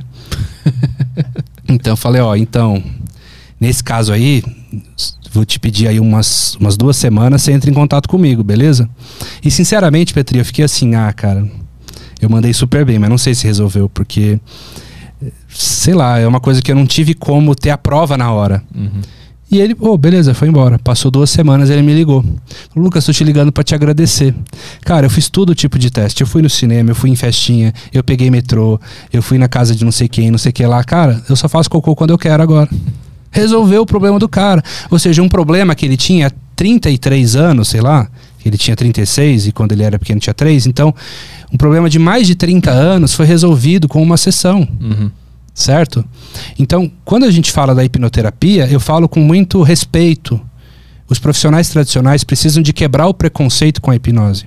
Eu tenho alunos psicólogos que já eram incríveis, alunos psiquiatras que já eram incríveis e agora utilizam essa ferramenta da hipnoterapia e amplificam seus resultados na clínica. Eles percebem a melhora. Uhum certo? Porque tem coisas que não estão no nível consciente, tem coisas que só aparecem quando você realmente acessa o, o lobo límbico e por perguntas é difícil se acessar alguns materiais que estão lá. Uhum. É como se fosse um curto-circuito que está lá, que enquanto você não olhar para ele e não, não, não reagrupar aquilo, não organizar aquilo, vai continuar apitando. Uhum. Então é uma ferramenta maravilhosa. Mas quais são os principais argumentos dessas pessoas que não confiam, não concordam com a hipnoterapia? A grande vírgula da hipnose foi o Freud, né? Ah. Porque assim, a hipnose, ela ela veio sendo estudada por grandes médicos da humanidade, como Jean-Martin Charcot, que, poxa, foi basicamente que um dos desenvolvedores da psiquiatria e da neurologia, o Franz Mesmer, que era outro médico, pessoas de, de renome. O Freud, ele quando se formou em medicina, ele foi de Viena para Paris é, ter aulas com o Jean-Martin Charcot teve aulas breves com ele. Naquela época a hipnose não tinha o conteúdo que a gente tem hoje. Aprendeu algumas coisas e em Viena ele começou a utilizar essa a hipnose na, no hospital onde ele trabalhava e depois no seu consultório. Ele usou cerca de 10 anos. Mas ele, na maioria das vezes, ele não tinha grande êxito. Algumas pessoas ele hipnotizava, outras ele não conseguia hipnotizar. Tinha pessoas que tinham catarses tremendas no consultório e, ele não, o Freud não era um ressignificador. Ele era um exímio analista. Então a pessoa estava lá acessando o inconsciente, ele estava anotando os significados daquilo, mas ele não falava assim, tá, peraí, para. Agora você vai fazer isso, vai pensar nisso e vai, vai significar isso. Não, ele não era um programador, uhum. ele era um analista. Então, ele começou a acreditar que as, a hipnose implantava memórias falsas. Ele começou a acreditar nisso. Ele começou a acreditar que a pessoa ficava vulnerável. Ele começou a acreditar que ele poderia ter uma ferramenta melhor. Então ele desenvolveu a associação livre, que é uma técnica que também é muito parecida com hipnose. A pessoa fica no divã olhando para a parede e fica vendo coisas aleatórias na mente, é um transe. Uhum. Eu acredito que na época ele sofreu muito preconceito, né? Os médicos da época, o próprio amigo dele, Breuer, né, discordava dele, juntava aqueles monte de médicos naquele, na, na universidade para ele apresentar a hipnose e era ridicularizado. Então foi muito mais conveniente ele criar o seu próprio método, né? Uhum. E aí, só que olha que legal, o próprio Freud, depois ele foi num congresso em Budapeste e falou que a hipnose era uma excelente ferramenta. E no livro dos Obras de Sigmund Freud, volume 8, ele diz o seguinte: Apesar de todos os meus esforços, não consegui hipnotizar, exceto alguns doentes. Ou seja, ele diz que ele não era um bom hipnotizador. Uhum. Só que como ele foi talvez o, o sinônimo do, do, grande terapeuta né, da humanidade, os seus seguidores deturparam o que ele falou. Ah, o Freud abandonou a hipnose, ó. Ele já testou e falou que não é boa. Então, gente, não vamos fazer hipnose, beleza? E essa crença é passada de geração em geração nas faculdades. Eu fiz psicanálise, quase me batiam no curso. Porque os caras eram contra. Eu, como que hoje tem linhas da psicanálise, graças a Deus, que usam a hipnose. Mas sendo que a psicanálise veio da hipnose. Então eles eram contra isso. Aí eu, tenho uma série de argumentos que desconstroem isso. Primeiro é que o Freud ele não se deu bem com a técnica. Os principais hipnotistas que a gente segue vieram depois da morte, da morte de Freud. O Freud morreu em 39. O Dave Ellman, que foi um dos, dos grandes hipnotistas, apresentou a maioria das técnicas para a Sociedade Médica dos Estados Unidos em 1949. O Milton Erickson, que foi um outro grande expoente, teve o seu êxito nos anos 60, 70. Então, o que o Freud sabia era muito limitado, era uma hipnose muito direta, é, não era um ressignificador, não existia PNL. Então, tá, vamos dar um crédito para o Freud. Ele foi, ele teve um marco histórico, uma contribuição genial para a terapia. Uhum. Mas beleza, ele não manjava de hipnose. Senão é a mesma coisa que eu falar assim, vamos supor que o Leonardo da Vinci não gostava de maçã. Eu falo assim, eu não como maçã, porque o Leonardo da Vinci não comia maçã. Ué, Sim sabe? Não quer dizer. Uhum. O Freud, ele ele abandonou a medicina também, então, porque ele era médico, mas ele atuou com a psicanálise, ele abandonou a medicina. A medicina não é boa. Uhum. O Freud, ele receitou cocaína numa determinada época da vida dele. Inclusive levou a óbito de uns, um dos pacientes. A cocaína é boa? Não, então você vai desconstruindo o argumento, sabe? E outra, a hipnose tem dezenas de comprovações, citações científicas, né? A psicanálise é maravilhosa, mas não é ciência. Ela é maravilhosa, mas não é ciência. Hum. A hipnose é ciência. Então, como assim? Vocês falam que uma coisa é ruim, sendo que é ciência, e outra coisa que não é, é melhor? Uhum. Então, assim, vamos, parar de mimimi. Psicanálise é muito boa para uma coisa, hipnose é muito boa para outra, psicologia é muito boa para outra. E quando é que a hipnose começou a aparecer em, em artigos científicos e foi provado que funciona? Olha, isso é, começou mais evidentemente a partir dos anos 50 né, que foram tendo mais estudos voltados para isso, para os estados alterados de, consci de consciência. Né? Uhum. E começou a ter um foco maior nisso e uma comprovação nisso. Mas ao mesmo tempo lutando o tempo todo contra a mistificação, porque as novelas, os gibis, os desenhos, toda vez que fala de hipnose, fala o quê? Mostra como. Uhum. Teve um filme que saiu aí no Netflix, chama Hypnotic, Hypnotic recentemente. Pô, o cara tem um poder assim, ele manipula os pacientes, ele implanta qualquer sugestão, ele é o super-homem. Não é assim que funciona. Então cria a ideia de domínio de mentes. Uhum. E não é nada disso. Uhum. Eu não consigo induzir uma pessoa a fazer coisas que ela não quer. Eu, eu, eu, eu só crio sugestões que você quer aceitar e você vai aceitar se fizer sentido para você. Hum. Você não fica inconsciente. Um estado parecido, Petri, é assim, ó. Teve um dia que você acordou, num domingo bem cedo, você não precisava acordar cedo. Aí você meio que acordou, olhou no relógio e falou assim: Poxa, eu posso dormir um pouco mais. Eu tava sonhando, tava tão bom sonhar. Aí você tentou voltar pro sonho, tentou dormir de novo, mas você não conseguiu aprofundar tanto. Então você ficou meio dormindo, meio acordado. Você meio que sonhava, meio que ouvia carro passando na rua, alguém mexendo nos talheres lá da cozinha da sua casa. Uhum. Esse é um estado muito semelhante da hipnose. O seu corpo está bem desligado, bem relaxado, mas a sua mente está focada numa ideia. Você está tendo você tem criticidade. Se alguém chegar lá para você e falar assim, ó, oh, tá pegando fogo ali, você vai levantar, falou o que está acontecendo. Uhum. Se alguém falar assim, ó, oh, seu carro tá ali, vai ser guinchado, você vai levantar e vai lá resolver. Uhum. Então o que, que é hipnose? Você sabe que você pode sair desse estado a qualquer momento. Você sabe que você pode abrir os olhos e levantar e ir embora. Mas você não quer. Hum. Porque tá gostoso pra caramba. É, é, muito relaxante. É impossível tu, tu sugerir pro cara matar alguém, por exemplo, e, e ele ir lá e fazer isso? Isso é impossível de acontecer? Não é impossível. Aí a diferença da. Isso já é manipulação. Uhum. Né? Manipulação. A pessoa ela criar, dependendo do contexto que ela criar. Tem pessoas que alucinam muito visualmente né, que eles conseguem criar realidades através da sugestão, tanto que nos shows de hipnose de palco, uhum. eles selecionam de 100 pessoas os 5 aqueles que vê ET se você estala o dedo. Né? Uhum. Combinado um hipnotista muito malvado Sim. Com uma pessoa extremamente suscetível, Entendi. pode acontecer uma cagada, tá? Uhum. Mas no, uma pessoa que buscou um terapeuta sério, uhum que inclusive na terapia a gente nem vai buscar um transe muito profundo, é um transe mais leve, eu quero trocar ideia com ela em transe. Eu hum. quero que ela tome, tome decisões, hum. né? Então é muito mais seguro, mas por isso tem que procurar pessoas sérias, né? Tem até o grande hipnotista Fábio Puentes que ele diz o seguinte: a hipnose não é perigosa, mas já o, o hipnotizador. Uhum, uhum, então tem que tomar cuidado, assim como em toda profissão, né? Uhum. Em toda profissão. Não tem é, bom e ruim. É, você tem que discernir de, de, a coisa toda, né? Tem profissional ruim, profissional bom em toda a área. Uhum. Tu que trabalha com isso, tem clientes e, e, forma pessoas, é, qual é a qual é o principal problema que a gente está vivendo hoje mentalmente como humanidade? Que que tá a maioria vai derivar da ansiedade. A é. ansiedade todo mundo tem. Eu tenho, você tem, todo mundo tem um pouquinho. Tem que ter um pouquinho. Não tem ninguém zero, zerado de ansiedade. Aham. Vivendo em São Paulo, por exemplo. Sim. Né?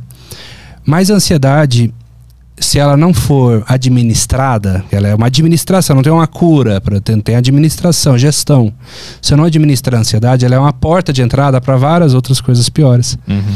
A pessoa pode desenvolver, desenvolver depressão, fibromialgia, síndrome do pânico, gagueira, dentre outros. Uhum. Né? Então eu entendo que ela, ela, ela, ela catalisa muito, ela amplifica, ela é um amplificador daquilo que você já tem tendência a ter. É o que tu mais recebe a gente É, e aí a pessoa tem uma angústia, um vazio. Uhum. Tem, sempre tem ansiedade ligada. Mas assim, tem alguma coisa que a gente está fazendo hoje como humanidade, de forma geral, que está nos trazendo problemas, que tu consegue identificar, tirando a regressão ali de voltar no trauma e perceber que aconteceu alguma coisa e que está refletindo hoje. A gente está fazendo alguma coisa errada hoje que tu está percebendo?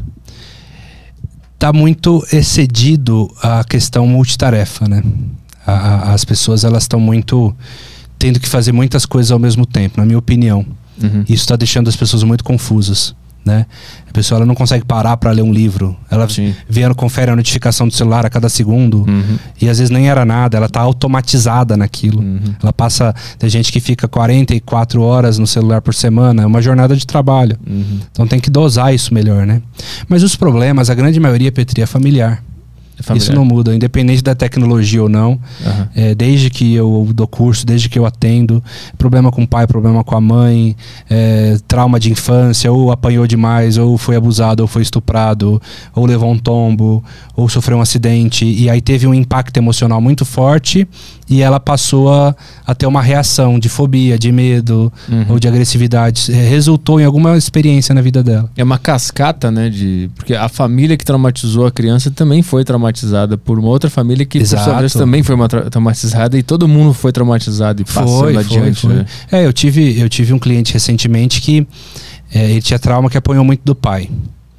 O pai dele apanhou mais ainda do vô. Uhum. E o vô apanhava muito mais do tataravô. Era Sim. tipo 10 irmãos. Se um fazia uma coisa errada, todo mundo apanhava. Sim. E aí ele falou que em alguns momentos sentia vontade de bater no filho, mas não batia. É Aham. como se fosse um padrão que fosse repetir. Ele queria, olha, quero nessa geração aqui eu quero parar, cara. Não quero, senão meu filho vai bater no meu neto. Aham. Então ele queria parar com aquele, aquele ímpeto, aquele comportamento que ele traz, que ele foi aprendendo também com o pai dele, né? Uhum. Aí vai todo um processo, né? Uhum. É, a gente trabalha muito na ressignificação, o perdão, né? O, porque quando a pessoa genuinamente ela perdoa e ela entende a intenção positiva do agressor, muitas vezes, ressignifica. Vou dar um exemplo. O que é intenção positiva? Todo comportamento tem uma intenção positiva. O pai desse garoto batia nele. É Errado bater. Uhum. Mas ele batia porque ele queria machucar o filho? Não, ele queria educar o filho. E quando ele educado, educava o filho, ele se sentia seguro. Uhum. Então, olha só, a intenção positiva dele era, era a segurança. Mas na ignorância dele, ele achava que tinha que bater, Uhum. Uhum. certo? Só que o pai era bom para uma porrada de outras coisas, certo? Então, a partir do momento que ele entendeu, poxa, o meu pai, ele na verdade queria me educar, ele era um cara meio bronco, ele apanhava mais ainda do meu avô, mas ele era um cara bom. Uhum. Eu vou perdoar meu pai. Uhum. Ou seja, eu vou liberar isso de mim, vou entender ele.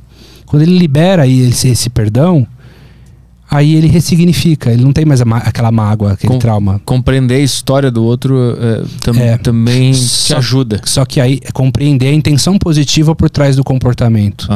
Não o que ele fez, mas o que ele queria ganhar fazendo aquilo. Né? E aí muitos clientes vão ter a dificuldade de, de perdoar, porque uma pessoa que está magoada com a outra, ela fala assim, eu não vou perdoar o fulano, ele não merece. Uhum. Aí a gente tem que explicar que o perdão não tem a ver com merecimento. Tem a ver com você, não é com o outro. Uhum. Tem a ver com se desconectar da memória de dor. Não tô falando de você voltar a ficar amigo da pessoa, mas você limpar essa coisa de você, você soltar esse negócio que pesa em você e que faz mal só pra você. A pessoa que te agrediu às vezes não tá nem aí mais. Uhum.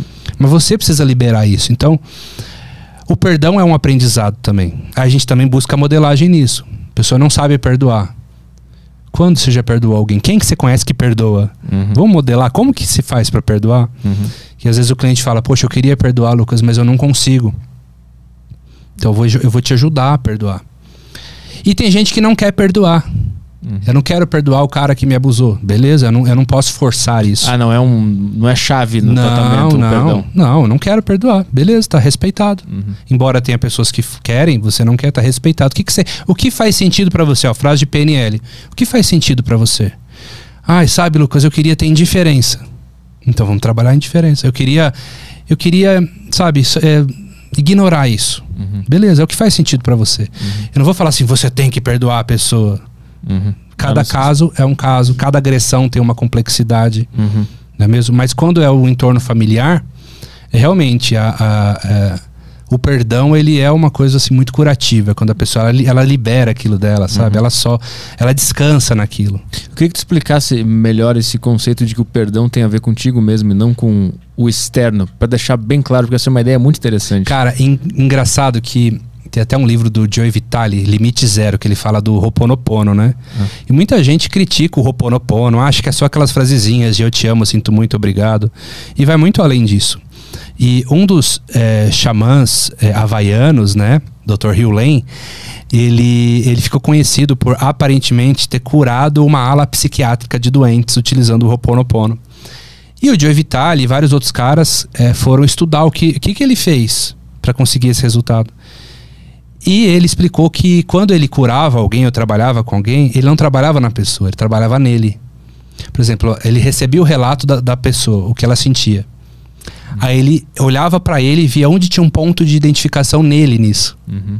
E aí ele se corrigia. O Ho'oponopono significa se corrigir. Ele se corrigia com esses decretos de perdão, de, de amor, de sinto muito, de obrigado. E a outra pessoa melhorava. Aí você fala, pô, mas isso não tem lógica. Né? Tem, tem lógica. Dentro da- da- do inconsciente coletivo, dentro da explicação subatômica das coisas, nós, nós estamos todos estamos emaranhados, conectados. Né? Então, de alguma forma, ele tinha um super resultado. Mas voltando, quando a pessoa ela, ela vai trabalhar o perdão, ela não pode mudar o outro. Ninguém muda ninguém. Ela só pode mudar a si mesma. Uhum. Ela não pode mudar o comportamento do outro. Ela não pode desfazer o que aconteceu. O que aconteceu, aconteceu. Ela só pode mudar o que ela sente dentro dela. Uhum. Então ela vai se perdoar. Agora, acontece umas coisas muito doidas, cara. Teve uma vez que eu atendi uma mulher num curso e que, olha só, a irmã mais velha dela abusava dela quando ela era criança. E ela já não se falava há mais de 10 anos. E lá no curso ela decidiu, por livre e espontânea vontade, perdoar a imagem da irmã. Porque ela não tinha contato mais com a irmã e elas eram crianças, apesar de ser horrível o que ela fez, né? E a gente fez a ressignificação, ela perdoou, sentou né, na cadeira, o telefone dela tocou, ela falou: Olha aqui, Lucas, eu tô tremendo, a minha irmã tá me ligando. Hum. Cara, de alguma forma, a irmã dela sentiu no campo, que loucura. sabe? Trabalhou, né? É, trabalhou a irmã e a irmã, de alguma forma, estava interligada, sentiu. Então acontece isso, algumas coisas assim, num atendimento. Ah, é? Você trata a pessoa, ela perdoa o pai, de repente ela vai lá falar com o pai no outro dia, o pai falou: Não, tá tudo bem. Sabe? As coisas que eh, são Aham. fenômenos que a gente ainda carece de explicações. Eu né? a assim, ciência né? não vai explicar isso. A- a- talvez algumas teorias quânticas vão explicar, porque está tudo conectado. A ciência não vai explicar, muito menos a hipnose, mas acontecem uns fenômenos assim, né? Hum. Constelação trabalha muito isso, né? Quando você trabalha um familiar, de alguma forma você está trabalhando todo, toda a família, né? Você está mexendo no campo dos, dos familiares, né? Então acontece esse tipo de coisa. Então, assim, o- eu, eu vivencio muito, muito o perdão. Eu já tive aluno pastor que veio no curso para ver se o negócio era do demônio mesmo, né, essa hipnose, né, e ficou encantado com o treinamento, falou: "Cara, tudo que você fez aqui foi foi cristão. Você falou o tempo inteiro de gratidão, de amor, de perdão, só que você usou a hipnose e a PNL para isso". Aham. Ele falou: "Cara, e eu tô vendo aqui que na verdade Jesus era o grande PNLista da, da, da parada toda". Ah, sim, ele, ele é o, a chave de tudo, né? É, cara, é o modelo perfeito. A gente Se fica você- tentando encontrar ele por meio de outras coisas, mas a resposta toda lá já. Tá toda. É, já, já tá, não tem nada de novo, né? É. Já disse tudo. Exatamente.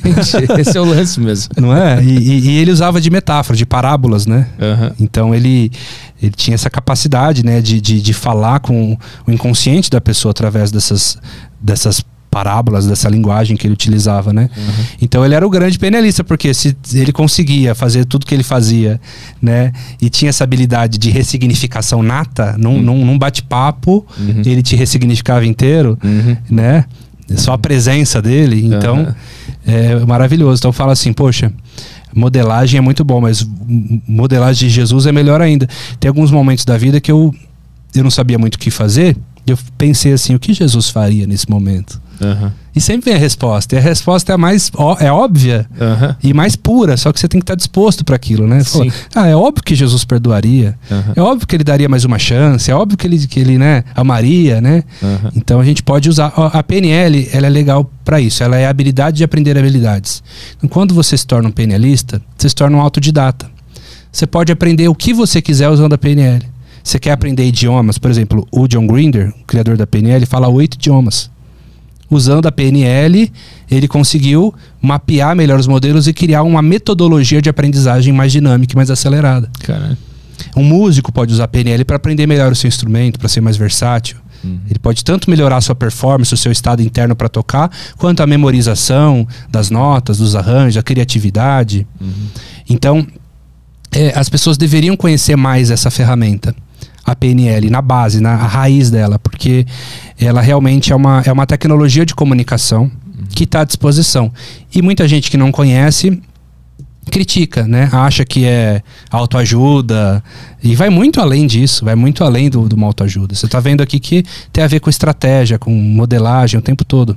Depois que tu curou a tua, tua gagueira, o que, o que mais que tu é, conseguiu se corrigir ou absorver, uma habilidade nova que tu conseguiu ter graças a esse conhecimento durante a É, tua vida? uma delas foi a habilidade terapêutica também, porque eu, Ah. eu modelei trainers, te- terapeutas de sucesso, eu também estudei com, com gente muito boa e eu percebo que eu consegui inclusive melhorar alguns modelos, que é aí que tá a maestria da coisa. Você aprende uma coisa e você faz um, um jeito diferente, que pode ser até melhor. Ah, tipo qual? Ó, vou dar um exemplo. O Milton Erickson, quando foi modelado, ele não sabia explicar a hip- hipnose que ele fazia. Os caras apresentaram para ele, falou, Milton Erickson, você faz isso daqui, ó. Ele fazia um atendimento, por exemplo, em duas, três horas. Ele passou a fazer em uma hora, depois em meia hora. Ele começou a utilizar a modelagem dele mesmo. Uhum. Conscientemente, se tornou muito melhor. Né? Então, eu percebi que eu melhorei a minha capacidade de fazer terapia. Eu me tornei mais rápido e mais cirúrgico. Mais objetivo. Eu demorava às vezes mais tempo, eu aprendia como ser mais objetivo. Eu aprendi a como me comunicar melhor pal no palco, como ser um, um palestrante com maior estado de presença. Isso aprendi lá em Portugal, num curso que eu fiz. Então a gente vai estudando com pessoas e vai pegando os modelos. Você não vai imitar, você vai pegar o melhor. Por exemplo, Tony Robbins. Não é um cara incrível? É um cara, poxa, considerado aí um dos grandes palestrantes do mundo, né? Inclusive ele é PNLista, estudou com, com o John Grinder e com o Richard Bandler também. É, então ele é um cara sensacional, é um cara que tem um estado de presença maravilhoso. Você não vai copiar o que, você não vai ser o Tony Robbins, mas não tem alguma habilidade nele que é magnífica que eu posso trazer um pouquinho dele pra pra mim, um pouquinho do que ele faz. Eu posso aprender o jeito que ele olha, o jeito que ele se comunica, o jeito que ele fala, a certeza como ele, ele ele descreve as experiências, né? Então a gente pode captar o melhor dele. E ele fez isso também. Co- Como é que é o nome do curso que tu fez em Portugal que tu falou?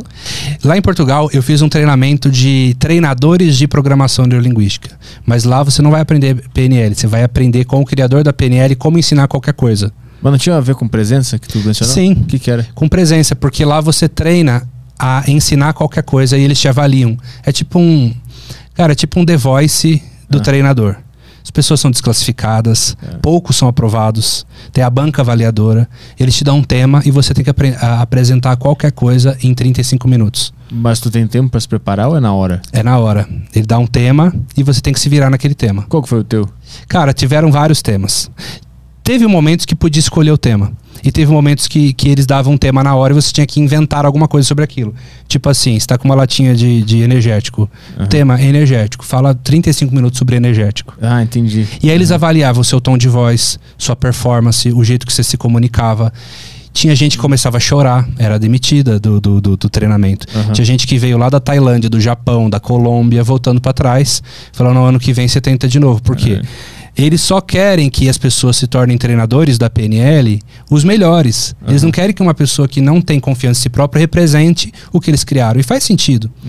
Então, para mim foi um grande desafio ficar lá um mês, porque eu já era conhecido no Brasil, né? No Brasil, já tem alguns anos que eu sou o professor que mais forma alunos de hipnose. Eu formei mais de 15 mil alunos. Então, quando eu fui lá, a galera do Brasil toda me conhecia. E ficava aquela pressão, pô, se o Lucas não passar, pô, o aham. Lucas tem que passar, Lucas. E eu já sabia PNL, eu já era master em PNL, mas lá eu tive que aprender do jeito dos caras, o jeito que ele tive que desaprender pra fazer do jeito deles e fazer as apresentações. Então, por exemplo, lá se você, se você tomasse, é, era tipo a nota era high pass, pass, é, retake. Quem tomava dois retake estava eliminado. Né? Então as minhas notas foram sempre high pass ou pass. Chegava no pass, eu já ficava meio esperto, ó, se eu tomar um retake. Então você vai fazendo essas apresentações. Claro, tem a, tem a formação, eles te ensinam a ensinar qualquer coisa em oito passos, que é, é um, é uma metodologia. É segredo. É, se- é, Eu já ia te perguntar. eu posso te resumir basicamente. Ah. É basicamente assim, ó. Você pode ensinar várias coisas nesses passos. Primeiro, você vai explicar uma coisa. O que é essa coisa? Hoje vou falar sobre hipnose, né? Onde se aplica a hipnose? Onde se aplica? Exemplos. Demonstrações. Prática. Depois faz um fechamento. E aí, que vocês entenderam? Por fim, generaliza. Onde a gente vai usar isso na nossa vida agora? Mas tu tem que improvisar, se é um negócio Tem que, que tu improvisar. Mas aí é, é, a, a, o lado cômico era aceitável? Era. Ah, tá. Com certeza. Aliás, ganhava pra- ponto. Ah, entendi. Então, tá, então fica. De acordo com o que eles falavam. Por exemplo, cara, você tem que vender essa latinha de energético aí. Mas tu podia viajar, Você então. podia viajar e, e você tinha que convencer essa banca. Então, às vezes a gente fazia coisa Legal. engraçada, eles davam risada. Legal. Porque lá estão, cara, os, os caras que querem ser os melhores vendedores do mundo, os melhores palestrantes do mundo, vai lá estudar com esses caras. Falar pra você que grande parte dos, das pessoas pica, né? As pessoas que são ponta de linha em várias áreas, estudaram com os criadores da PNL. É meio que um, é meio que um curso de improviso também. Porque Improviso. No teatro tem muito isso. Porque não tem um script. Aham. Não tem um script. Eles, para eles lá, o que mais importa é o estado interno. Mas eu quero saber, quando, vamos lá, tu chega lá nesse, nesse, nesse curso e tu tem que apresentar um cabo USB. Como é que tu faz pra nunca dar branco e tu conseguir preencher esses 35 Cara, é minutos? treinamento. É, é treinamento, prática, metáfora. Você tem que saber contar metáfora. Ah. Você tem que saber tornar aquilo útil de alguma forma.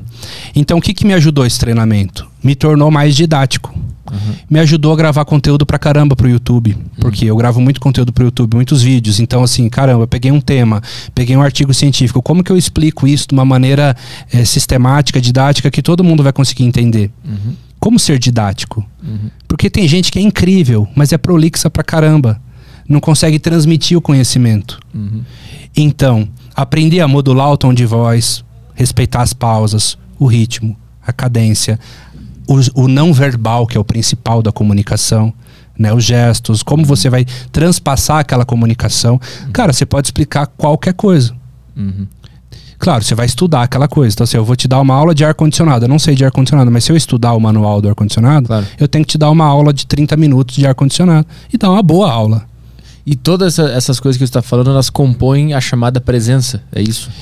É um dos estados. Ah, Um dos estados. Na verdade, a comunicação ela vai muito além disso. Né? Ela vai muito além do estado de presença. Ela vai também com o que você quer instalar nas pessoas. Ou seja, você contou uma história, uma metáfora. Tá, o que você quis dizer com isso? O que você quis instalar na mente das pessoas? aham.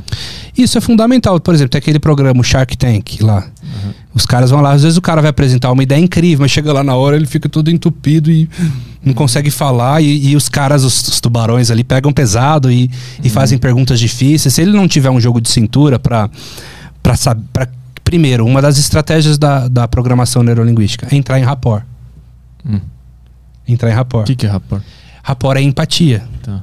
Por exemplo, quando eu estava aqui na sala primeiro que você, quando você entrou, a primeira coisa que eu fiz foi te cumprimentar, já comecei a puxar um assunto, um assunto em comum, a gente já começou a se entrosar. Isso é fundamental para vendas, para terapia. Você não vai em alguém que você não confia, alguém que você, o, santo não bate. Uhum. Então, como criar empatia? Como, como tornar o ambiente agradável, descontraído? Como fazer com que a pessoa gere confiança em você? Uhum. A gente leva em torno de três segundos para ter empatia ou não com alguém Uhum. Né? Então, rapport. O rapport, ele é a chave. Uma, uma das técnicas de rapport, quando você se vai conhecer uma pessoa, né? Procurar um ponto de afinidade. Algo que você, um assunto que você fala, eu tenho uma experiência sobre isso também. A gente tem um ponto de, de interseção. Uhum.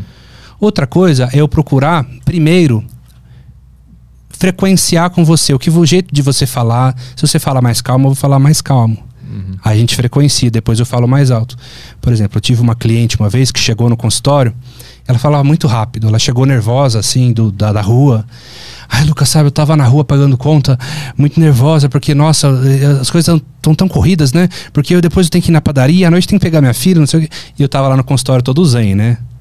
Tipo, a minha informação não ia entrar na mente dela. Se eu falasse, calma, relaxa, fecha os olhos. Então eu comecei a falar igual ela. Pois é, menina, sabe que hoje também eu acordei de manhã e eu precisava muito ir pra academia, mas não deu tempo. Eu acabei tendo que fazer uma flexão lá no meu quarto mesmo. E aí eu fiz um omelete e eu não sei, eu comecei a falar do mesmo jeito que ela. A gente entrou em rapport. Quando a gente entrou em rapport, aí eu comecei a falar mais devagar. Aí ela começou a falar mais devagar também. Aí eu sentei, aí ela sentou. Uhum. Uhum. Aí ela cruzou a perna, eu cruzei a perna. A gente entrou em sintonia. Aí a minha comunicação começou a ser mais precisa, mais hipnótica. Uhum. Então isso é uma estratégia que para vendedores é ótimo também. Você quer chegar numa pessoa e falar, "Ô, você não quer comprar isso aí não? Não, primeiro, calma, entrar no mundo da pessoa, troca uma ideia, torna-se interessante. Uhum. Depois, eventualmente, você fala do produto. Uhum. Não queira já chegar vendendo de cara aquilo. Cria empatia, cria carisma. Né? O- então, o carisma, segundo a PNL, é uma habilidade que pode ser desenvolvida. Pode? Pode. Tem pessoas que são naturalmente mais carismáticas. Eu posso sistematizar como ela faz, como ela pensa, como ela acredita, como ela, ela gesticula. Mas não corre o risco do cara virar um, um- um robô ou um- Aí seria cópia. uma, pre- uma pretensão de ser Então, algo? É esse refino que a PNL traz. Aham. Ela é anticópia. Cara, você vai ser você mesmo. Mas você vai entender o pensamento o pensamento da pessoa. Você vai entender como ela pensa e não fazer exatamente o que ela faz. Uhum. Você entendeu? Uhum. Volto a falar. O estado interno é o mais importante. Os nossos comportamentos, eles são subprodutos do estado interno. Ou seja, o que é estado interno? Estado de confiança, ou de segurança, ou de medo, ou de saudade. É o que você sente sinestesicamente. Então, uma pessoa segura, como ela se sente? Como ela respira? Um lutador, como ele se posiciona? O que ele pensa quando ele entra no ringue? Um músico, como ele sente o solo que ele está fazendo na guitarra? Sabe? O que, que ele está pensando? Quais imagens estão vindo na mente dele? Então nós somos especialistas nisso, em pegar, fatiar esse passo a passo e tornar isso um modelo interessante. Então, a gente pode criar vários modelos de várias coisas. Eu posso pegar uma habilidade de cada pessoa e formando a minha própria, do meu jeito autêntico, meu jeito de ser.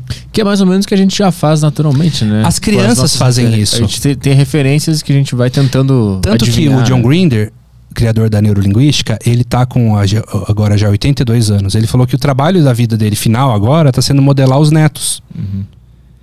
Porque ele fala que os netos têm um estado chamado que ele chama de know nothing state, que é o estado de não saber. As crianças. Então as crianças elas têm uma curiosidade inata e elas não têm filtro. Quanto mais a gente sabe, mais é difícil aprender, porque você vai criando filtro. O cara é advogado, ele vê tudo com o olhar de advoca- advogado. O médico, ele quer ver tudo sob o prisma da, da medicina. Então ele talvez vai ter dificuldade de entender uma coisa mais, mais mística, um pensamento místico, que pode ser em algum aspecto interessante. Certo? Então, a criança ela é isenta do filtro. Pelo menos até os sete anos, ela filtra pouco. Uhum. Então ela, ela vai aprendendo por observação, ela vai. rep- O simples fato de andar, quantas vezes ela se levanta? Levanta, cai. Aprende, anda, começa a aprender a andar, cai. Aí levanta de novo, até que uma hora não cai mais. Ela vai observando, ela vai aprendendo. Então ele ensina como sentir o que a criança sente na hora de aprender. Um dos passos da modelagem, ó, vou te ensinar os passos da modelagem. O primeiro passo é ter acesso ao gênio, a algum, a alguma coisa genial de alguém. Você tem acesso a essa pessoa? Essa pessoa já morreu, tem livro, tem vídeo dela, eu consigo, eu consigo encontrá-la de alguma forma, né? Então, ter acesso. Segundo, captar de forma inconsciente o que ela faz. Então, vamos supor, eu vou modelar um jogador de tênis. Eu vou chegar lá e falar, "Ô, posso te modelar? Pode. Então, eu vou primeiro eu vou, vou assistir. Vou assistir, mas eu não vou julgar. Eu só quero assistir. Tá entrando input, mas está desorganizado. Certo? No terceiro passo, eu vou ver a sistemática da coisa, ou seja, quais as regras envolvidas aqui no jogo. Ah, tem um, tem um, os pontos, como que funciona, como é que bate na raquete, na, a bolinha, na- como é que joga. Beleza? Depois no passo 4, eu vou colocar isso organizado. Como fazer para jogar a bolinha de um lado para o outro, por exemplo. E no quinto passo eu vou testar. De novo, tem acesso ao modelo, capto de forma inconsciente, sistematizo, organizo e testo. Então você chegar lá na pessoal que tem vó que faz bolo gostoso. Ô vó, como é que você faz aquele bolo? Ela vai falar: Ah, meu filho, eu faço meio que no olhômetro. Põe um pouco de, de fermento, um pouco de açúcar, de fubá e o bolo sai. Pega um bloquinho de anotação. Vamos lá. Quais os ingredientes? Ela vai falar. É esse, esse, esse. Qual a temperatura do forno? Quanto tempo põe aqui? Tá, e depois? E depois como é que faz isso? Como é que faz aquilo? Eu não vou chegar num passo a passo? Aquele passo a passo, por fim, eu vou testar. O meu primeiro teste não vai ficar igual ao da minha avó, o bolo. Provavelmente. Aí eu vou pegar, ver onde eu falhei e vou retomar do início e vou procurar chegar ao mais perto dela. Até que eu vou ter um bolo muito parecido. E eu posso incrementar e pôr uma coisa no bolo mais gostosa que minha avó não põe. Hum. E o bolo ficar mais gostoso que o da minha avó. Mas a minha pergunta é: a avó não fez nada disso e ela sabe fazer o bolo. Intuitivamente. É. Então no, o ser humano já tem esse bloquinho dentro de si. Tem, só que a gente tem múltiplas habilidades que a gente não sabe porque sabe. A gente não sabe porque a gente é bom naquilo. A gente simplesmente é, por uma razão de fatores. Uhum. Não sabe explicar. Pô, mas como é que você faz? Pô, eu não sei, é meio intuitivamente. Você pega, às vezes, um cantor. Pô, como é que você faz para criar? Ah, eu fui sentindo uhum. a música. É muito intuitivo. Uhum. Mas existe um passo a passo por trás de todo comportamento. Entendi. Uhum. Entendeu? Saquei. E quando você toma consciência daquilo que, que, que você fazia inconsciente, você tem mai, maior domínio ainda. Uhum. Entendi. Entendeu? Vamos ver se tem alguma questão aí no, no Telegram. Ah, já Vamos mostrar os livros aí antes da, de abrir para questões. Já aproveitando aqui, deixar uns livros com você também. Ver o que, temos aqui. Aí, Vamos mostrar um por um aqui. Esse primeiro aqui é programação neurolinguística linguística na prática. Isso. Esse aqui eu ensino a fazer o quê? O que, que eu vou aprender aqui? Esse é um, é um curso de PNL em livro. Tudo que você tem que saber do básico ao avançado, as principais técnicas, estratégias. E isso aqui é para usar na minha vida pessoal? Para você usar na sua vida pessoal tá, ou para você aplicar em alguém. Deixa eu ver o que mais tem aqui. Hipnose clínica. Esse é. aqui. É. Hipnose clínica. Esse é um, é um livro de hipnoterapia para terapeutas que querem utilizar a hipnose na clínica. Isso aqui tem casos ou é instrução também? São, são instruções. Tá, boa. Vamos ver o que mais tem aqui. Auto-hipnose terapêutica. É, esse é para completamente o uso próprio, né? Técnicas de respiração, de, de, ah, boa. de programação mental. E o último aqui, visualizar, sentir e agir. É. Esse que é o mais recente? É, esse é o mais recente. É, quer dizer, o mais recente é o de PNL. Esse ah, daí tá. é, é, um livro que eu falo como você atingir um objetivo é, utilizando a metodologia da PNL é, indo além do pensamento mágico e místico. Porque muita gente fala assim, ó. Ah, basta visualizar e sentir que você consegue as coisas na vida, né? Tipo, lei da atração. Uhum. Tá, beleza, mas e a ação? E o plano de ação? Como é que você faz para para colocar em prática? As coisas não vão cair no seu colo. Uhum. Então, eu ensino aí como visualizar. Tem gente que não sabe visualizar. Não sabe, não sabe imaginar uma praia. Mas é visualizar é importante se. Muito importante. Se só a ação já vai te trazer. Mostre uma coisa que o homem fez que não saiu primeiro da sua mente. Uhum. Primeiro ele projetou, o cara foi fazer um prédio aqui, ele projetou o prédio, ele desenhou o prédio na, de alguma forma. Uhum. Depois ele depois ele implementou. Uhum. Você um dia você visualizou que você queria ser um apresentador de podcast. Você não foi virou não, você falou, pô, seria legal se tivesse um programa assim, uhum. que seja rápido, passou na sua mente isso. Uhum. Só que aí você teve, de alguma forma você organizou, você teve que arrumar os equipamentos, o lugar, o, abrir o canal no YouTube, não é? E, e, fazer isso acontecer, fazer isso tornar real. Uhum. Mas tem muitas pessoas que têm dificuldade de colocar isso em ação, de realizar. Ela quer uma coisa, mas quando eu falo assim, quando você pensa nesse objetivo, tá perto ou tá longe? Ah, tá longe. Tá colorido ou preto e branco? Preto e branco. Pô, uma coisa está longe, preto e branca, sua, sua mente não sabe o que, que você quer. Então ele te ensina como ampliar isso, como entrar dentro da cena, como tornar. É, sentir aquilo como se já tivesse acontecendo agora, para te empoderar para você agir. Uhum. Criar a motivação, ou seja, motivo para a ação para eu conseguir realizar. Vamos ver as perguntas aí? Vamos lá. Bora, começando aqui pelo Léo, ele perguntou o que, que você acha de cientistas PhD que menosprezam a hipnose. Então, faltam eles dar uma pesquisadinha aí no, no PubMed, né? E, e, pesquisar os artigos científicos da, da hipnose. Porque, é, principalmente, uma pessoa leiga falar que hipnose não existe, eu até de boa. Uhum. Mas, pô, um cientista, um psicólogo, vamos, vamos ler um pouquinho mais, vamos procurar os artigos, né? Vamos dar uma olhada, tem muita coisa aí que pode ser útil para vocês.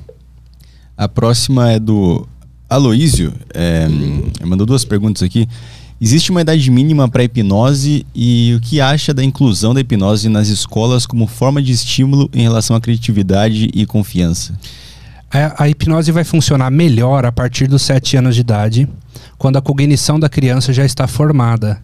Então ela entende por que ela está num, numa hipnoterapia, por que, que o papai e a mamãe levou ali. Ela entende um pouco mais. O pré-adolescente, então, vai muito bem.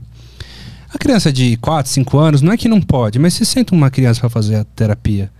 Olha aqui para minha mão, você vai relaxar. A pessoa já saiu, já está debaixo do, do, da cadeira, já pegou um brinquedo. Então, a terapia infantil ela é diferente e nem não necessariamente vai precisar da hipnose. Você tem que entrar no universo lúdico da criança, né? Agora, sobre ser incluído na escola, eu acho que não, mas a PNL deveria, porque a PNL tem a ver com educação, com ensino, né? Como eu falei, estratégias de aprendizagem, de memorização, como se comunicar melhor, né? Ó, tem um pressuposto da PNL que diz o seguinte: mais importante do que aquilo que eu comunico é como vocês vão entender a minha comunicação. Eu posso querer me comunicar bem, mas se eu falar uma groselha e, e depois tentar arrumar, você já entende, você entendeu o que você tinha que entender. Uhum, uhum. Não é? Então, mais importante do que eu quero falar, como vocês vão entender. Então, por isso que a, a comunicação ela tem que ser precisa e clara. Mesmo sendo clara, às vezes, da, da dupla interpretação, pode ser ambíguo. Sim, mas em, em, que ponto entra a incapacidade dos outros de entender?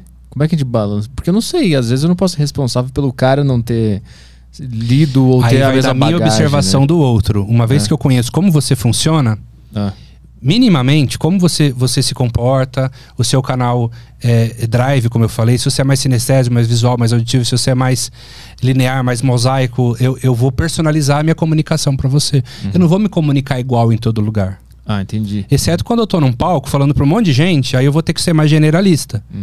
Mas quando eu conheço a pessoa e eu vou conversar no tete a tete com ela, eu vou personalizar mais a minha, a minha, a minha. Eu não vou falar com uma criança como eu tô falando com você. Sim. Uhum. Entendeu? É por aí. Toca mais aí?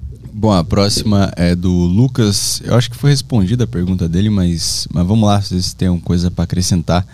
É, qual a relação entre PNL e a hipnose? Ah, você poderia falar um pouco sobre PNL e como essa ferramenta pode ser utilizada no dia a dia de forma prática? Abraço. Bom, imagina duas argolas assim, né? Que elas, elas estão jun- juntando num ponto de interseção e em outros não.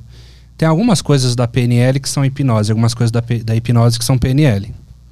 Mas tem algumas coisas que é só hipnose. O estado é só hipnose, o estado hipnótico. E tem coisas na PNL como fazer boas perguntas, que é só PNL. E tem coisas na PNL que é hipnose também. Tem um, na PNL tem uma matéria chamada Modelo Milton Erickson, que é o modelo de linguagem hipnótica. Que pode ser usada por vendedores, por comunicadores, por terapeutas, que é como utilizar uma fraseologia, uma gramática mais hipnótica. Uhum. Certo? Que eles estudaram semântica e muitas outras coisas. Então, agora, a fusão das duas é maravilhosa. E como usar isso no dia a dia? Pessoas comuns podem aprender ferramentas simples de observação, de aprendizagem, de mudança de pensamento. O simples fato de treinar pessoas comuns a duvidarem das suas crenças já é uma puta PNL. Sabe? Você não tem que, você não tem que acreditar em tudo que acredita. Questiona o seu, a sua crença. O John Grinder diz assim: Eu troco de crenças como troco de roupa. Se eu vejo que essa crença não é mais útil, eu troco. Porque não tem crença certa, crença errada. É que tem que desenvolver a capacidade de observar a crença, né? Tem crença limitadora e crença é, que te empodera, que te fortalece. Por exemplo, eu posso estar saindo para trabalhar e meu pneu furar do carro. Eu posso xingar, chutar o carro e falar, né, vida horrível e que droga. Beleza, você tá certo. Você teve um- uma reação. Te fez bem? Não fez bem. Você pode falar assim, cara, eu meu pneu furou, sabe que Deus está me livrando de um acidente que ia acontecer em algum momento. É verdade isso? Não sei, mas te fez bem? Fez bem. Uhum. Então, o que faz sentido pra você? Essa crença está te ajudando? Quando a pessoa fala assim, cara, eu não durmo, só durmo com remédio. Lá em casa todo mundo dorme, menos eu. Olha que frase, ela tá se hipnotizando. Ela tá se programando pra não dormir bem. Enquanto o outro fala assim, "Ih, rapaz, onde eu deito eu durmo. Eu tenho uma facilidade incrível de dormir. A cada dia durmo melhor. Essa pessoa provavelmente vai dormir muito melhor do que a outra. Porque a outra já botou na cabeça dela que ela tem insônia. E que ela só dorme com remédio. O quão suscetível a nossa, a nosso cérebro tá às sugestões do dia a dia, da televisão, do rádio, da propaganda? Elas vão entrando na nossa cabeça, essas suge- sugestões? Naturalmente, principalmente a subliminar, não é? é para você ter noção, a indústria é, do marketing, né, do neuromarketing, investe milhões de dólares anualmente é, em pesquisas sobre como influenciar melhor os seus clientes, É. utilizando de simbologias, de arquétipos. Ora, tem músicas que foram feitos testes que foram reduzindo os, os aparelhos, os, os equipamentos de som, o baixo, guitarra, e no, no fundo tinha sons de gemido. Hum. Pra quê? Pra aquela música ter despertar maior libido, pra ela despertar maior sensualidade e consequentemente vender mais. Músicas sensuais vendem mais, Uhum. né? Assim como é, elas trabalham muitas vezes linguagens em clipes, em trailers, que conscientemente você não capta, mas inconscientemente está tendo um significado, que seja compre isso, pense naquilo, ou sinta, sinta essa emoção, né? Então é, é aquilo que está acontecendo, ó. Tá vindo muita informação para nossa mente. E essa informação, ela tá ficando numa região do cérebro chamado tálamo. Tálamo é como se fosse a secretária eletrônica do seu cérebro. Nem tudo que está no tálamo vai para o córtex. É a mesma coisa que assim, ó, tem notificação chegando aí no seu celular, um monte. Mas você não está ciente delas. A hora que acabar o podcast, você vai pegar e vai tomar ciência dela. Então imagina, a secretária eletrônica é o seu tálamo. A gente captou uma porrada de informação. Se passou é, imagem subliminar, se eu vi um clipe que tinha é, um pênis no fundo e eu não vi, conscientemente, meu inconsciente viu. Né? Então tem que tomar cuidado com as crianças, que as crianças estão assistindo, que os adolescentes estão vendo, porque está entrando. E algumas dessas coisas a gente vai tomar consciência. Existe uma via, via tálamo-cortical. A hipnose ajuda nisso, inclusive, você, você acessar coisas que estão na sua mente que você não sabe que estão. Uhum. Mas a gente entra naquele ponto de onde que a minha decisão é a minha decisão.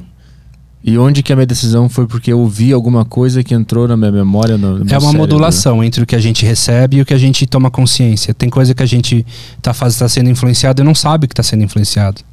Você nem sabe que está sendo influenciado. Então, eu, eu Você viu cinco programas de televisão ele falando a mesma coisa, você começa a ficar com medo, por exemplo. Ah, sim. Você não sabe que está sendo influenciado, mas você começa a falar igual eles. Aham. Você começa a acreditar é nesse sentido, Aham. né? E, e a gente tem também outro sistema no cérebro que é o sistema SARA, é o sistema ativador reticular ascendente. Já viu que grávida vê um monte de grávida na rua? Ah, sim. Aham.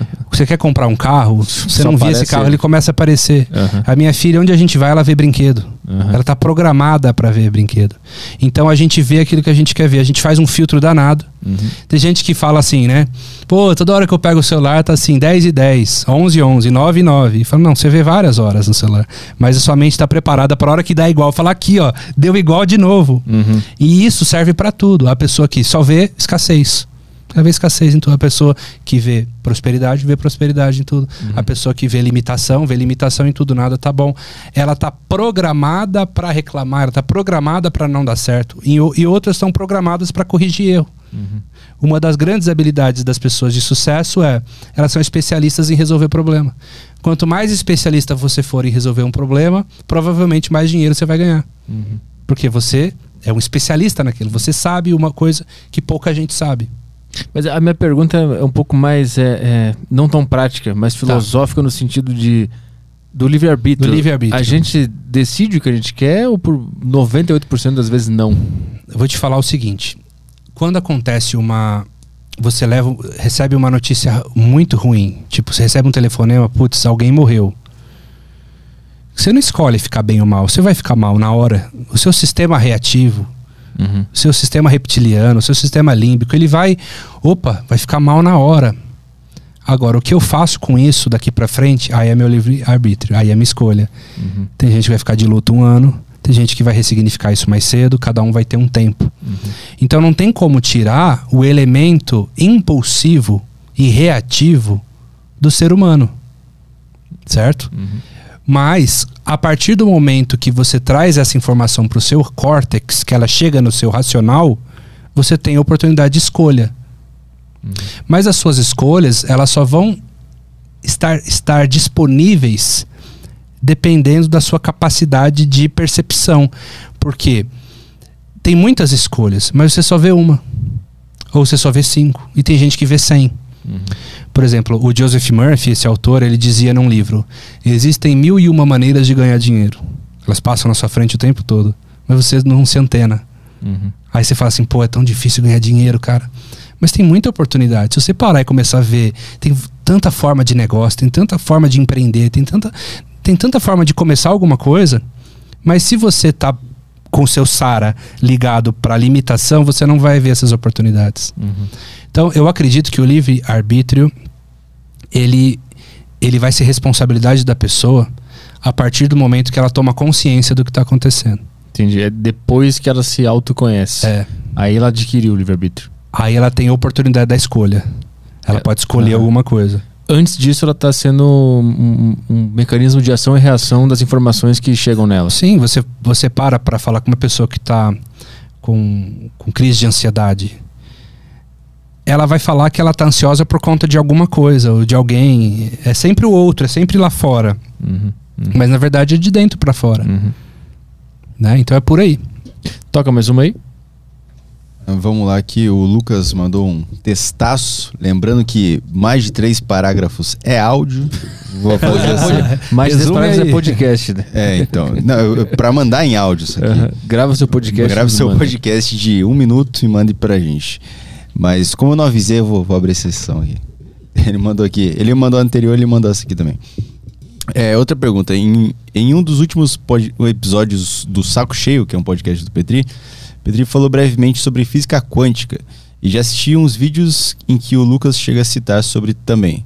Ah, Eu não falei brevemente sobre. Eu fiz piada com física quântica. eu não, só pra saber. Eu ele não levou falei super a sério isso Eu não aí, falei eu seriamente sobre física quântica, vai lá. Falou com propriedade. É, na minha visão, apesar de ser menosprezada e até chaciteada, não conheço essa palavra, pela gigantesca maioria das pessoas, é onde se encontra a maioria das respostas é, que mais fazem sentido sobre os mistérios da Com certeza. vida e do universo. tenho PHD. Hã? Eu tenho PHD. É, pega Física quântica não funciona. Meu Deus, vamos voltar para essa. Eu gostaria que vocês falassem um pouco sobre e contassem suas experiências. Valeu. Olha, o, o complicado é os extremos, né? É, você vai ver que, infelizmente, é, muitas vezes o físico que deveria estar falando de física quântica não se antenou, não entendeu ou não acredita, ou está na clássica apenas. E aí tá sobrando para quem falar disso? Para quem não é físico ou para quem é espiritualista.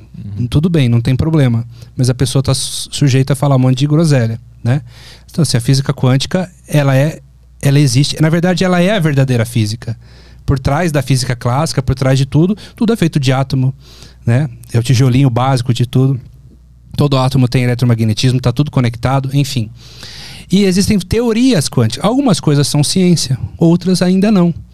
Né? São ainda experimentos ou, ou observações. Né? Então a gente tem que ter, ter, ter cautela para falar. Então nem 8 nem 80. Nem aquele cara que fala assim, física quântica não existe. Pô, então desliga o celular, o Wi-Fi, o rádio, é, internet, porque tudo é baseado de alguma forma nas, em ondas. Né? É onda isso. E nem o, o, o outro cara também que, que acha que, que ele é o, o, o xamã universal e que ele vai instalar o dedo e as coisas vão acontecer. É porque o pensamento, vibrar, né? que é só vibrar, é, o, o excesso de pensamento, ah, só o pensamento positivo resolve, como eu falei, sem ação Uhum. não é? Mas é, é- é- eu acho, eu acredito que é um estudo muito sério e quem não tem conhecimento para falar não deve falar, porque vai falar, vai falar besteira. Nem os físicos estão entendendo o negócio ainda, né? Você vai ver tem tem físicos que, que, que entendem, outros não, não entendem porque na faculdade é pouco ensinado isso, é ensinado mais física clássica. Né? A física quântica é um, é um assunto muito, muito mais teórico, muito mais abrangente e que começou no início do século passado. né? A gente tem aí cento e poucos anos de física quântica, é muito recente ainda. Mas, de fato, e para mim fez sentido encontrar muitas respostas que eu não encontrava é, no universo espiritualista. é, eu comecei a entender a partir do, do- de entender um pouco, pelo menos, sobre como parece funcionar a realidade. Não é como ela é, mas como ela parece funcionar. Né? E dar um embasamento. Mas é isso, deixemos a, a física para os físicos. Mais uma? O próximo aqui é o Leroy Merlin. É. Boa tarde, família 1. Qual a opinião do Lucas sobre métodos baseados na pseudo-hipnose para a regressão, da, para a regressão a vidas passadas? Tirando o charlatanismo, a parte de sugestões incutidas no subconsciente do paciente pelo operador, o Lucas acha que pode ter um fundo de verdade nisso? Bom, é, pseudo-hipnose é quando a pessoa ela faz uma coisa que não é hipnose, mas parece hipnose. Tipo assim, ela cola a mão da pessoa, é, é, ela faz a pessoa juntar as mãos, esticar o braço e falar que a mão dela está colada. Então, fisiologicamente, é difícil tirar a mão. Então, aí, aí é, só que através desse elemento ele faz a pessoa relaxar e entrar em hipnose. Ele usa de um mecanismo fisiológico para colocar em transe. Tudo bem, se, se explicar para a pessoa que ele está fazendo isso, não tem problema. Sobre eh, vidas passadas, isso é uma grande polêmica na hipnoterapia. Porque a hipnoterapia está pouco importando se isso existe ou não. Uhum. Porque isso é a crença de cada um. Mas se o meu cliente acha que ele tem que voltar na vida passada para resolver um problema, eu vou falar, vamos lá. É importante para você? Vamos lá. Eu não sei se isso existe, se é metafórico. Eu, claro, eu tenho a minha crença pessoal, Lucas, mas eu não vou falar isso no consultório. Uhum. Eu não vou falar assim, tá doido, rapaz? Isso não existe, não. E também não vou chegar para um padre que não acredita em vida passada e falar assim, seu padre, eu acho que seu problema está na vida 3, hein? Vamos voltar lá? Uhum. Ele vai falar, não, meu filho, isso não existe.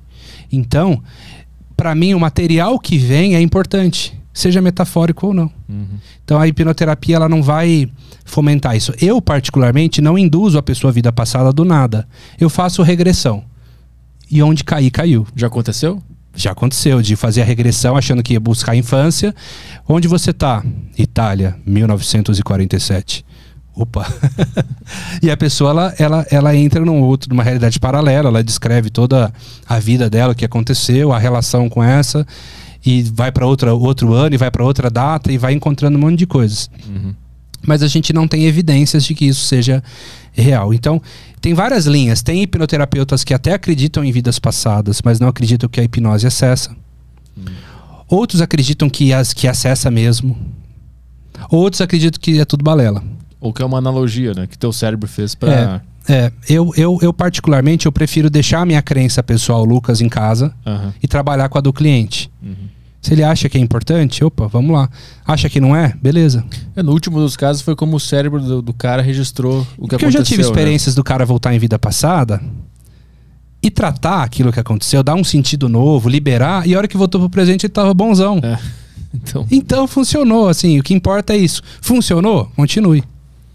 Vai lá mais uma? A Tami mandou aqui, professor, eu fiquei com a fantasia depois da depressão. Sou hipnotizável? A fantasia. É, a fantasia ela é um caso que acontece muito raramente, que são pessoas que não conseguem imaginar, formar imagens. Agora, com todo carinho e respeito, provavelmente a colega não tem a fantasia. Pergunto se ela tem o diagnóstico disso. Porque a pessoa que tem a fantasia, ela, ela, ela vai ter dificuldade de voltar para casa dela. Vou Porque, até, até te formular uma pergunta, talvez. Como né? é que você volta para sua casa? É. Você sabe, você tem uma imagem mental do caminho, não é? é mais ou menos para cá, vira ali, tem um portão verde, uma árvore.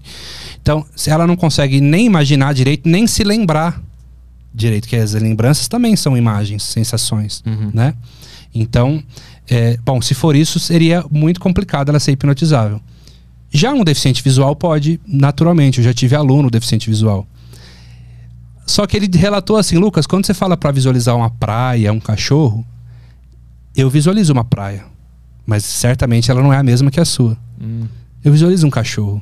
Aí ele me contou que até tem museu de exposição de deficiente visual que eles fazem escultura do cachorro. É um cachorro diferente. Em braille. É, mas é um cachorro porque assim, principalmente aquele que é cego de nascença, porque hum. quem ainda viu um pouco uhum. gravou a experiência e quem não viu nada mas ele, ele visualiza, ele tem uma deficiência ocular, mas ele forma imagens. As nossas imagens não são formadas nos olhos, são formadas é, no nosso lobo occipital, né, que veio lá, lá para trás, né? Uhum. Então as imagens são formadas aqui atrás. Então o olho é apenas um órgão que vai projetar, que vai receber essa luminosidade e projetar as imagens lá nesse lobo. Mas ele explicou como é que era essa praia? conseguiu captar alguma coisa? Cara, é, eu não sei porque é a experiência dele. Uhum. Mas é, ele, ele só falou assim: a minha praia é diferente da sua. Porque eu, eu nunca queria, vi com os meus olhos. Eu queria muito saber como é que a mente cria essas imagens. É, mas aí eles têm uma capacidade maior que a nossa de sensibilidade, audição. Uhum Né? Então, por exemplo, a gente vai numa praia, às vezes você não presta atenção, sei lá, em como que é especificamente a sensação de pisar na areia, Uhum. ou do, do cheiro da marisia, é, ou, ou, sabe, você não, você não, presta, não presta atenção nos raios solares. Ele, ele tá tendo uma experiência diferente, pode ter certeza. Ah. Que ele tem que amplificar esses outros canais Aham. para conseguir é, ter um, um- um melhor direcionamento. Então você vê aí que tem excelentes músicos que são deficientes visuais, né? Uhum. Ele tem que desenvolver uma audição muito boa, ele não consegue ver o instrumento, então Uhum. desenvolve outras capacidades também. Vai mais uma aí? O Milton pediu indicações de livros para quem quer iniciar a compreender Aí, então a aí. PNL. A gente mostrou todos aqui. É, escreva depois lá no, no direct do meu Instagram, é Lucas Naves Oficial. Pede lá o link dos livros que a gente manda para vocês. E aí, se quiserem, a gente indica outros autores também. Os meus, eles estão fresquinhos porque são recentes, né? Então eu venho fazendo um compilado aí de, de muitos outros, então tá bem atualizado. Matheus mandou aqui, é, boa tarde para todos. Hipnose já foi usada para o mal? Se sim, tem exemplos?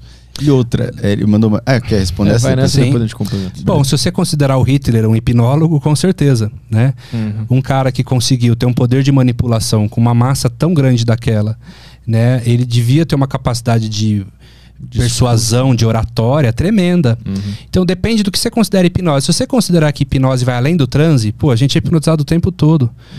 Um líder religioso pode ser um excelente hipnotista. Uhum. Né? Ele, pode, ele pode usar da emoção e se aproveitar muitas vezes dos fiéis, né? Uhum. É, da, da fragilidade dos fiéis. Um político pode ter uma capacidade tremenda também de, de convencimento. Se hipnose é o uso da linguagem para alterar a sua realidade, a sua percepção, então aquele que, que usa melhor a linguagem e que, de certa maneira, seduz melhor, seduz mais, ele é um hipnotista. Então, eu costumo dizer para os meus alunos assim: ó, tem gente que é hipnotista e nem sabe. Tem gente que tem uma capacidade de entrar na mente das outras que é tremenda e nunca fez um curso de hipnose. Artista, normalmente, assim. Show- Artista. Um show é uma grande hipnose. É uma grande hipnose, com certeza. Mas assim, a- as técnicas da hipnose pra fazer a pessoa de fato entrar em transe já foi usada pro mal? Provavelmente Mas tudo. você não conhece nenhum Não, relato? não conheço. Tá. Não conheço. E a outra dele aqui é, é se tudo que se sabe da hipnose é 100% ou se ainda existem dúvidas.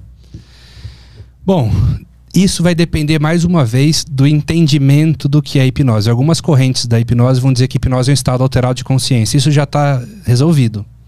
Saiu da vigília, saiu das ondas beta, entrou em alfa, entrou em teta, entrou em delta, transe hipnótico. Beleza. Agora, se você considerar que hipnose é, é subjetiva, tem muitas dúvidas ainda. Por exemplo, eu poderia considerar a paixão estado de embriagamento mental, né? Você fica hipnotizado pela pessoa. Sabe, quantas vezes você estava dirigindo o carro, era para ir para um lugar, você foi para o outro, você viajou na maionese, era para ir para o trabalho, você foi para casa da mãe, por exemplo. Ou quantas vezes você procurou um objeto que estava em cima da mesa e não achava ele.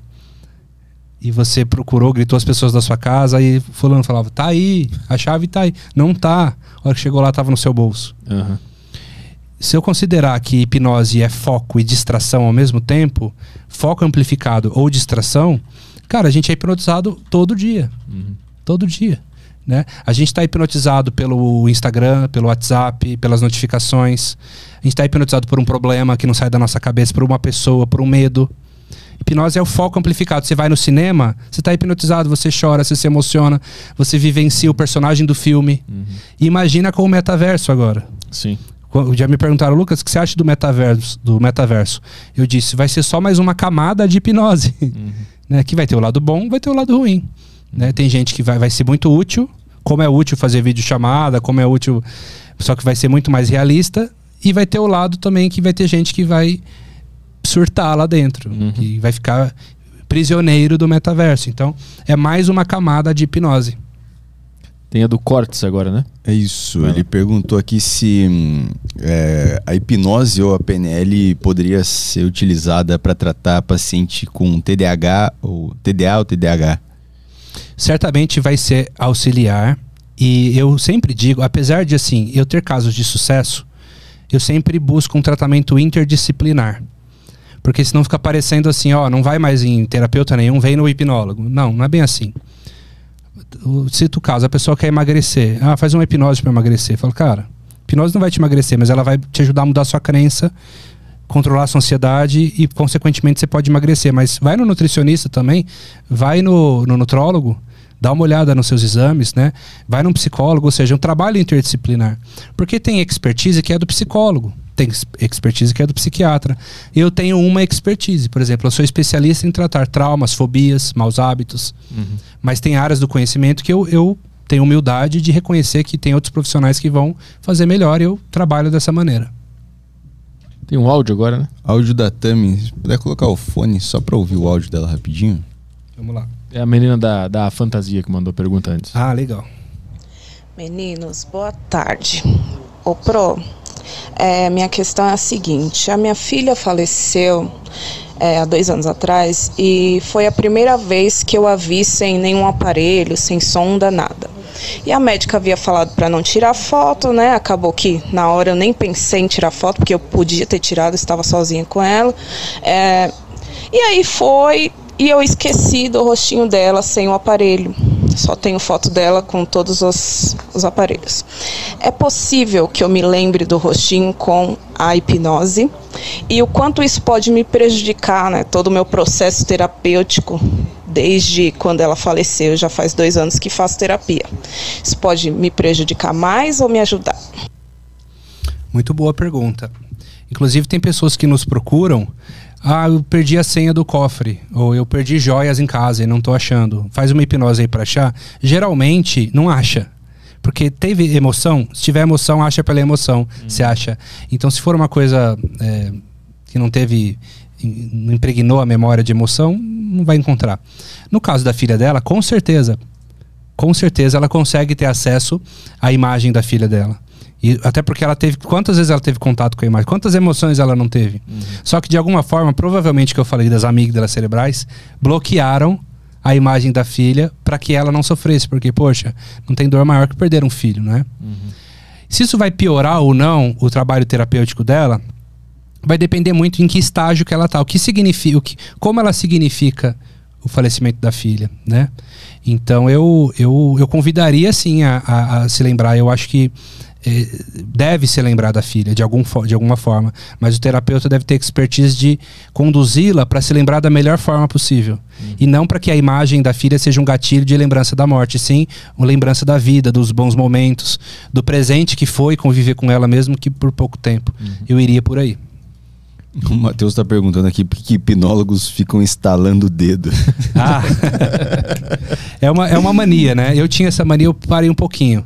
Mas tem, tem um porquê nisso daí. Tem um negócio chamado marcação analógica, que é quando eu quero enfatizar uma palavra ou uma frase, eu faço alguma coisa para enfatizar isso. Pastor faz muito isso, né? Ele está falando porque o Espírito Santo. Hum. E agora você pode sentar, irmão, e relaxar e orar, então ele muda. Então também quando estou hipnotizando, às vezes eu subo o tom de voz agora eu falo, você pode relaxar agora. Então eu mudo o tom de voz.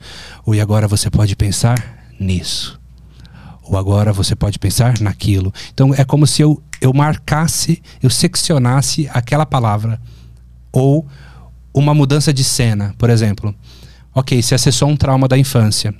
Se é, é, ficou, era Gago, eu acessei aos 8 anos de idade e você é, levou um tombo. Quando eu estalar o dedo, se tiver um outro trauma relacionado à gagueira, vai aparecer 3, 2, 1. Ó, marquei. Aí ele vai 10 anos de idade, sofreu bullying na escola. Trato aquilo. Se tiver mais um trauma, vai aparecer em 3, 2, 1 quando eu estalar o dedo e 15 anos, namoradinha largou ele porque ele gaguejava. 22 anos, foi mandado embora do emprego porque o chefe falou que ele não sabia se comunicar. Então eu uso esses, essas taladas de dedo para marcar e para trocar cenas muitas vezes. Uhum. Mas é, é, um trejeito que eu volto para diminuir um pouquinho. Tem hipnólogo que estala demais o dedo. e tem gente que se irrita, né? Ah, para de estalar o dedo. o Guilherme mandou aqui, não sei se foi no canal do Lucas, mas eu vi um vídeo de um rapaz que fez uma dessa, dessa hipnose e disse que se via um, se via como um soldado da guerra civil americana. Ele está se referindo à hipnose de regressão. Uhum. Essa sugestão da mente tem a ver com algo que a pessoa acha legal ou é um conjunto de memórias barra referências de filmes? Mais uma coisa que a gente não sabe, né? Tem gente que vai falar o seguinte. Ah, isso são coisas que ele viu. Por exemplo, tem gente que regride lá para um outro país e conta detalhes históricos do país. Aí tem gente que vai falar, não, mas isso aí ele viu na escola, no cursinho. Faz sentido. Mas tem umas coisas que você fica também. É, assim, cara, não tinha como o cara saber disso. Tipo, a data de morte, de nascimento e outra vez, a cronologia dos fatos. Tem gente que traz tanta informação que você fala assim, de onde está vindo isso, né? Então é, eu chamo isso de fenômeno. Aquelas coisas com a- as quais a gente não pode bater o martelo, eu chamo de fenômeno. E eu trabalho com fenômeno. O Leonardo mandou aqui. Quais as chances do Pyong Lee ter hipnotizado a esposa dele para ela ter aceitado voltar com ele depois de ter traído em rede nacional? Poxa, eu não vou falar do Pyong, não, que ele é meu amigo, a gente já gravou juntos. Não vai entregar ele em Não rede vou entregar, nacional, não. né? O Pyong é um cara muito querido, gosto muito dele. Ah, é possível fazer hipnose com algum objetivo, por exemplo, para se livrar de algum vício? Na verdade, esse é o objetivo. Por exemplo, diferentemente da meditação, que muitas vezes tem um, um princípio mais de contemplação, de relaxamento, de vazio mental, depende da linha de meditação. A auto-hipnose, por exemplo, ela tem um objetivo. Vou entrar em hipnose para programar a minha mente para deixar o vício de cigarro. Vou entrar em hipnose para lançar sugestões à minha mente para que eu durma e tenha sono todas as noites às 10 e meia da noite. Então eu, eu vou lançar um objetivo específico para minha mente mais profunda. E a nossa mente mais profunda, que eu falei metaforicamente, chamamos de subconsciente, alguns chamam de inconsciente, ela tem uma inabilidade que a gente se aproveita dela. Hum. Ela não questiona. Por isso que uma pessoa vai num show de hipnose, né, ela come uma cebola achando que é uma maçã. Porque ela, ela acredita que tá comendo uma maçã. Falaram para ela que é uma maçã. Então, a mente responsável por criticar é a consciente. A subconsciente ela não critica. Então, quando eu lanço sugestões lá de verdade, ela se torna real. Então, imagina o poder disso. Quer dizer que a pessoa ela pode mudar um pensamento, mudar uma crença, ela pode mudar uma forma de pensar a partir do momento que a gente consegue acessar esse recurso interior dela, né? E a gente tem técnica para fazer isso se tornar forte e tão durável quanto um trauma, só que positivamente. Os caras da PNL foram tão gênios que eles, eles mapearam como se forma um trauma, como faz uma pessoa se traumatizar. Coisa que a gente não para pra pensar, né?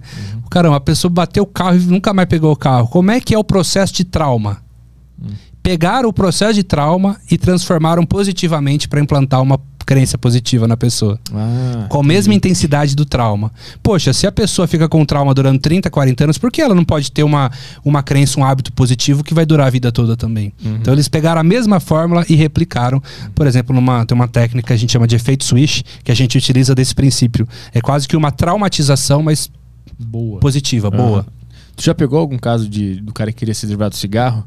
Já. E que, que, por que o cara é viciado em cigarro? Tem a ver com infância? Não, não. É o quê? Não, isso é diferente. Tanto que a regressão para hábito de cigarro não é tão eficiente. Ah. Porque é um vício químico, né? Então a, a gente consegue atuar na parte comportamental, emocional, mas tem um componente químico. Uhum. Precisa de um tratamento interdisciplinar.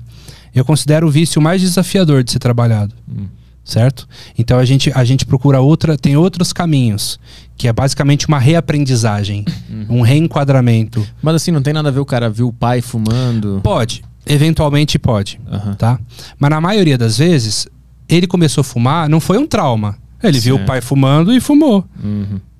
Não teve um impacto emocional, foi uma imitação, uma, uma reprodução do que o pai fazia ou do que o primo mais velho fazia. O que pega mesmo é, é o. Cara, são os gatilhos que disparam o hábito. Uhum. Por exemplo, já viu que a pessoa ela fuma, por exemplo. A hora que ela toma um café, ela fuma. Porque o cheiro do café é um gatilho, pô, tem que fumar. Depois do almoço, Uhum. na hora de dormir, depois que namora a esposa, depois do banho, tem vários gatilhos que supitam a vontade de fumar. A gente vem desabilitando um por um. Entendi. Dá, dá um certo trabalho. Quer fazer, cara? Vamos fazer agora? Fazer o quê? ah, tá. Qu- Quando é que tu fuma? O dia inteiro. Aí. Você pega 40 cigarros e divide por 24 horas. mas, mas tem algum, algum negócio que dispara em ti o gatilho? Tu tomei um café e dá vontade. Puta, é, é mais um. Tá ligado à ansiedade, por exemplo? É ansiedade, isso. O Quando ca- tá Mas o café ansioso, também. O café eu também. É Quando- comida. Tem gente que come por merecimento. Pô, hoje eu trabalhei muito, hoje eu mereço comer pra caramba. Ou tem gente que come porque tá triste. Tem gente que come porque saiu da dieta. Fala, cara, já, a vaca já foi pro brejo, vou Aham. pôr o pé na jaca. Então, a- a- tem vários gatilhos ocultos disparados no nosso dia, Uhum. que são como, é como se fosse um campo minado. que fica redisparando aquele programa. Eu sinto um negocinho dentro de mim, aí já vem. É, hora de fumar um cigarro. Mas tem é, é, horário, não horários, mas tem coisas que tu faz que tu sabe que depois vai dar vontade. Sim, o café principal. Ah. Ahn, puta, eu, eu fumo dando uma cagada, cara. Pa- Palavreado, mas. Quem é fumante sabe que você fuma de manhãzinha, depois de tomar um café, dá aquela vontade de dar uma escorregada. Olha só. Depois de comer também. A gente chama isso aí de âncora. É uma associação que ele fez. Ah, sei lá, sentou no vaso sanitário, combinou o cigarro com, com fazer o, Aham. As fezes dele. Como é- Então, mas como é que isso começa pra virar um hábito? Por que que tu teve essa ideia em primeiro lugar? Sabe? Isso que eu fico me perguntando. da onde veio essa ideia? Não faço ideia também. Não faz ideia Deve aí. ter um outro trauma Quando fui anterior. ver, tava com cigarro na boca já. É. Bom, vamos tocar para a próxima pergunta, que é a do Francis. Isso. É, como funciona o uso de hipnose no contexto de propagandas, vendas e etc? É fácil preparar alguém para usar a hipnose para esses fins? Sim, é aquilo que a gente falou, né? Vai vir, vai vir principalmente por meio de simbologias, arquétipos. Essas pessoas estudam muito isso. É, não é simplesmente uma fraseologia, faça isso. Não, Uhum. tem, tem luzes, tem cores, tem pessoas, artistas. Ele vai usar da sedução, ele vai usar de, de alguma coisa para te influenciar que não seja direta. Milton Ferrari. Bom, não gosto desse nome. Milton Ferrari. Milton, fecha bem, né? Baita Tem nome. início, meio e fim. Esse cara tem mais de 50 anos. Milton Ferrari não, Não, tem. tem. foto no Será que perfil. ele tem uma Ferrari? É, não tem 28 anos esse cara. Não. Qual é a pergunta dele aqui? É, É, se possível, é, é- não, se é possível usar PNL durante o sono e se funciona. Particularmente não acredito, tá? Como eu disse, você tem que tomar decisões. Você tem que ter escolhas, ter atitudes. Deixa o sono para você descansar. Agora você pode programar antes de dormir. Antes de dormir, existe uma janela de transe. Já viu quando você solta o celular e fala assim: Meu, eu vou dormir? Aí você solta o seu corpo. Você... Naquele momento, é um ótimo momento para você criar uma visualização e dar uma função para sua mente trabalhar enquanto você dorme. hum, Porque seu subconsciente não desliga. Ó, já teve gente aí em casa que precisava um dia acordar tipo 6 da manhã e ficou com, com preocupação de não conseguir acordar, do celular não disparar. E ela acordou 5h59 e pegou o celular na mão e tocou na mão dela. Ela programou a mente dela para isso, né? Da mesma maneira, eu posso estar com uma dúvida, decido entre A ou B. Aí eu deito na minha cama para dormir e falo assim: subconsciente, trabalhe durante esta noite e de manhã me revele qual a melhor decisão eu devo tomar, de acordo com toda a sua sabedoria. Aí eu durmo, descanso, relaxo, e essa, essa resposta pode vir num sono, no sonho, ou pode vir uma intuição no outro dia, bem clara. uhum. Então aquele que fala não leve os problemas os, os problemas para cama é o contrário. Leva para cama, porque joga para sua mente trabalhar, dá uma função para ela.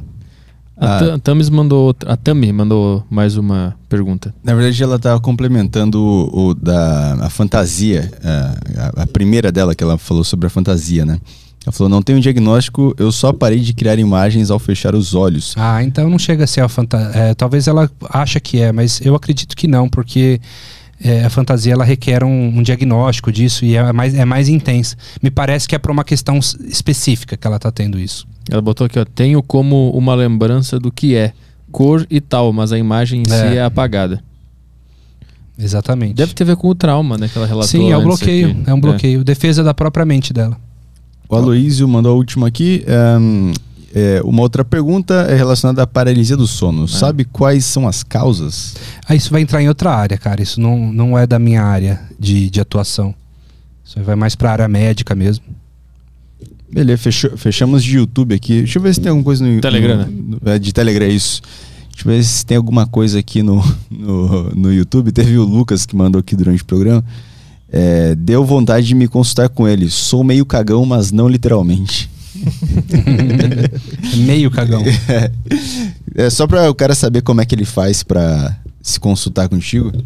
Cara, no momento, especificamente, eu tô me dedicando apenas a treinamentos. Eu eventualmente abro algum, para algumas pessoas, atendo nos cursos e eventualmente atendo algumas pessoas. Mas como no momento eu tô em gravações de vários treinamentos, mas eu posso indicar alguém da minha equipe para atendê-lo aí de pronta hora. Chama a gente lá nas redes sociais que a gente indica. Boa.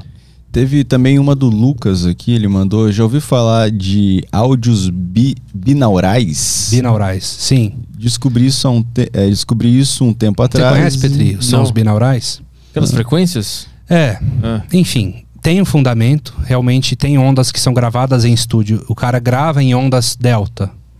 E obviamente aquelas ondas elas ajudam você a equalizar com delta. E você tem que pôr em fone de ouvido, que cada um vai dar uma frequência, vai tirar uma média.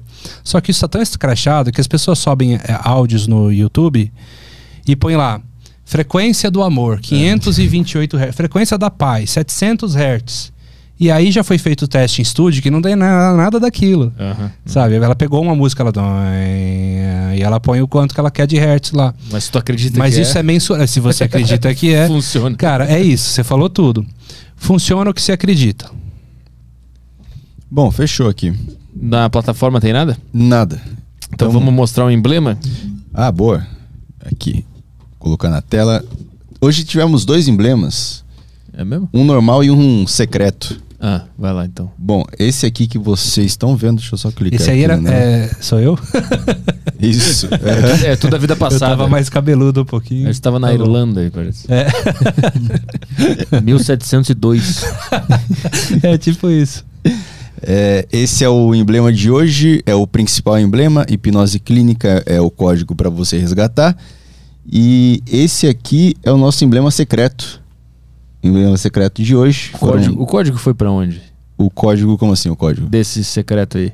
Ah, o código é um outro código. Pois é, mas ele tava onde? Ele tava no chat do YouTube. Ah, bom. Quem pegou, pegou. É isso aí. Quem pegou o código do secreto que vale mais, pegou. Agora uma pergunta: quem que fez isso aí? Quem que faz esse emblema? Ah, a É o gente pessoal tem- da equipe aqui? É. É, a equipe de ilustradores. Eles fizeram os dois ou. Deixa eu só ver aqui, é porque um foi feito. ah, Porque às eu- vezes a audiência manda, né? eu não vou conseguir ver aqui, mas acredito que é obra do Caprino.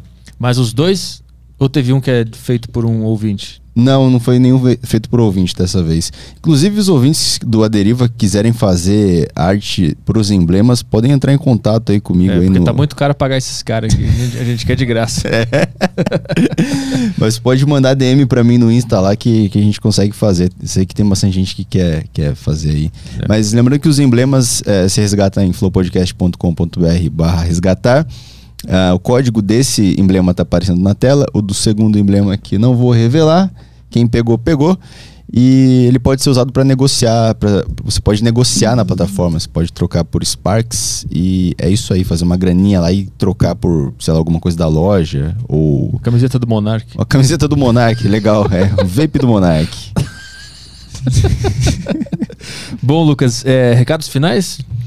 Agradecer a oportunidade, né, de, de vir aqui poder falar de PNL. Pelo que eu tinha visto, não tinha um, um- podcast falando de PNL. Tinha alguns de hipnose, mas eu me sinto honrado de poder trazer essa ferramenta que é tão bacana e que muita gente precisa conhecer e não conhece ainda, né? Então fico à disposição. Quem quer conhecer mais, eu tenho meu canal do YouTube, Lucas Naves, e também meu Instagram, Lucas Naves Oficial. Lá tem informações sempre sobre os treinamentos, cursos e tudo mais. Os teus livros estão na, na Amazon? Os meus livros, eles são próprios, né? Então eu, por enquanto, eu que tô, Ah, tô fazendo tudo, é no meu site mesmo. Ah, então, tá. mas pro pessoal achar fácil, e pode acessar o lucasnaves.com.br, que é o meu site. Ah, boa. Valeu, tá obrigado. bom? Muito obrigado. Tchau, tchau, pessoal. É, a gente tá de volta quando? Terça? Terça-feira com o professor Paulo Cruz. Ah, boa. Boa, grande. Semana que vem tá, lou- tá louca. É? O que, que tem? Depois temos ideias radicais aqui. Ah, é mesmo? Aham. Deixa eu ver a agenda aqui. Na verdade, só tem esses dois até agora. Ah, é? tem Não, tá ótimo. Mas Tá já, já ótimo. fecha, já, já tá muito bom. É, quanto Professor menos... Paulo Cruz na terça e Rafael Lima na quarta-feira. Ah, é? Pô, maravilhoso, então. Do caralho. Então tá. É, e amanhã a gente tem Tarja Preta aqui, se você gosta de comédia. É, E tem senso de humor? e tem senso de humor, tá convidado. Se você já não, não gosta tanto assim, não precisa vir. Mas amanhã a gente tá aí tem, e temos shows também. Show também, né? Lembrando que o, o para esse aderiva aí com o, o Rafael Lima, a primeira vez que um, um patrocinador quis anunciar aqui no Aderiva foi com foi uma deriva com ele que foi cancelado. Por quê?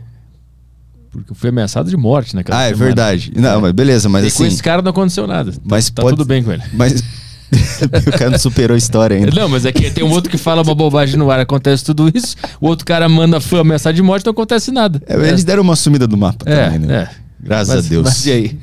É, não, só, só dizendo aqui pro patrocinador que é uma boa hora de voltar. Retomar, né? É, vai vir justo o convidado que eles queriam anunciar, então, ó, eu, eu também tô. Eu, eu tô com ela. Tô eu, não vou dizer, eu não vou dizer o nome.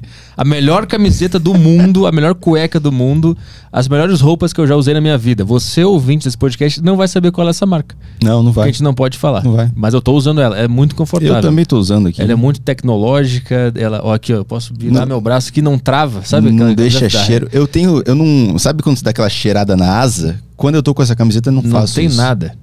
Parece que, parece que tem uma pessoa me abraçando fofinho, assim, bonitinho. Melhor camiseta do mundo. Diz que eu tomei uma bala. Infelizmente a gente não pode falar o nome da marca. Você tá perdendo. Marca. Vamos ver até quarta-feira. até quarta-feira. Se resolver, Então tá. Terça-feira a gente tá de volta aí. isso aí. Tchau, galera.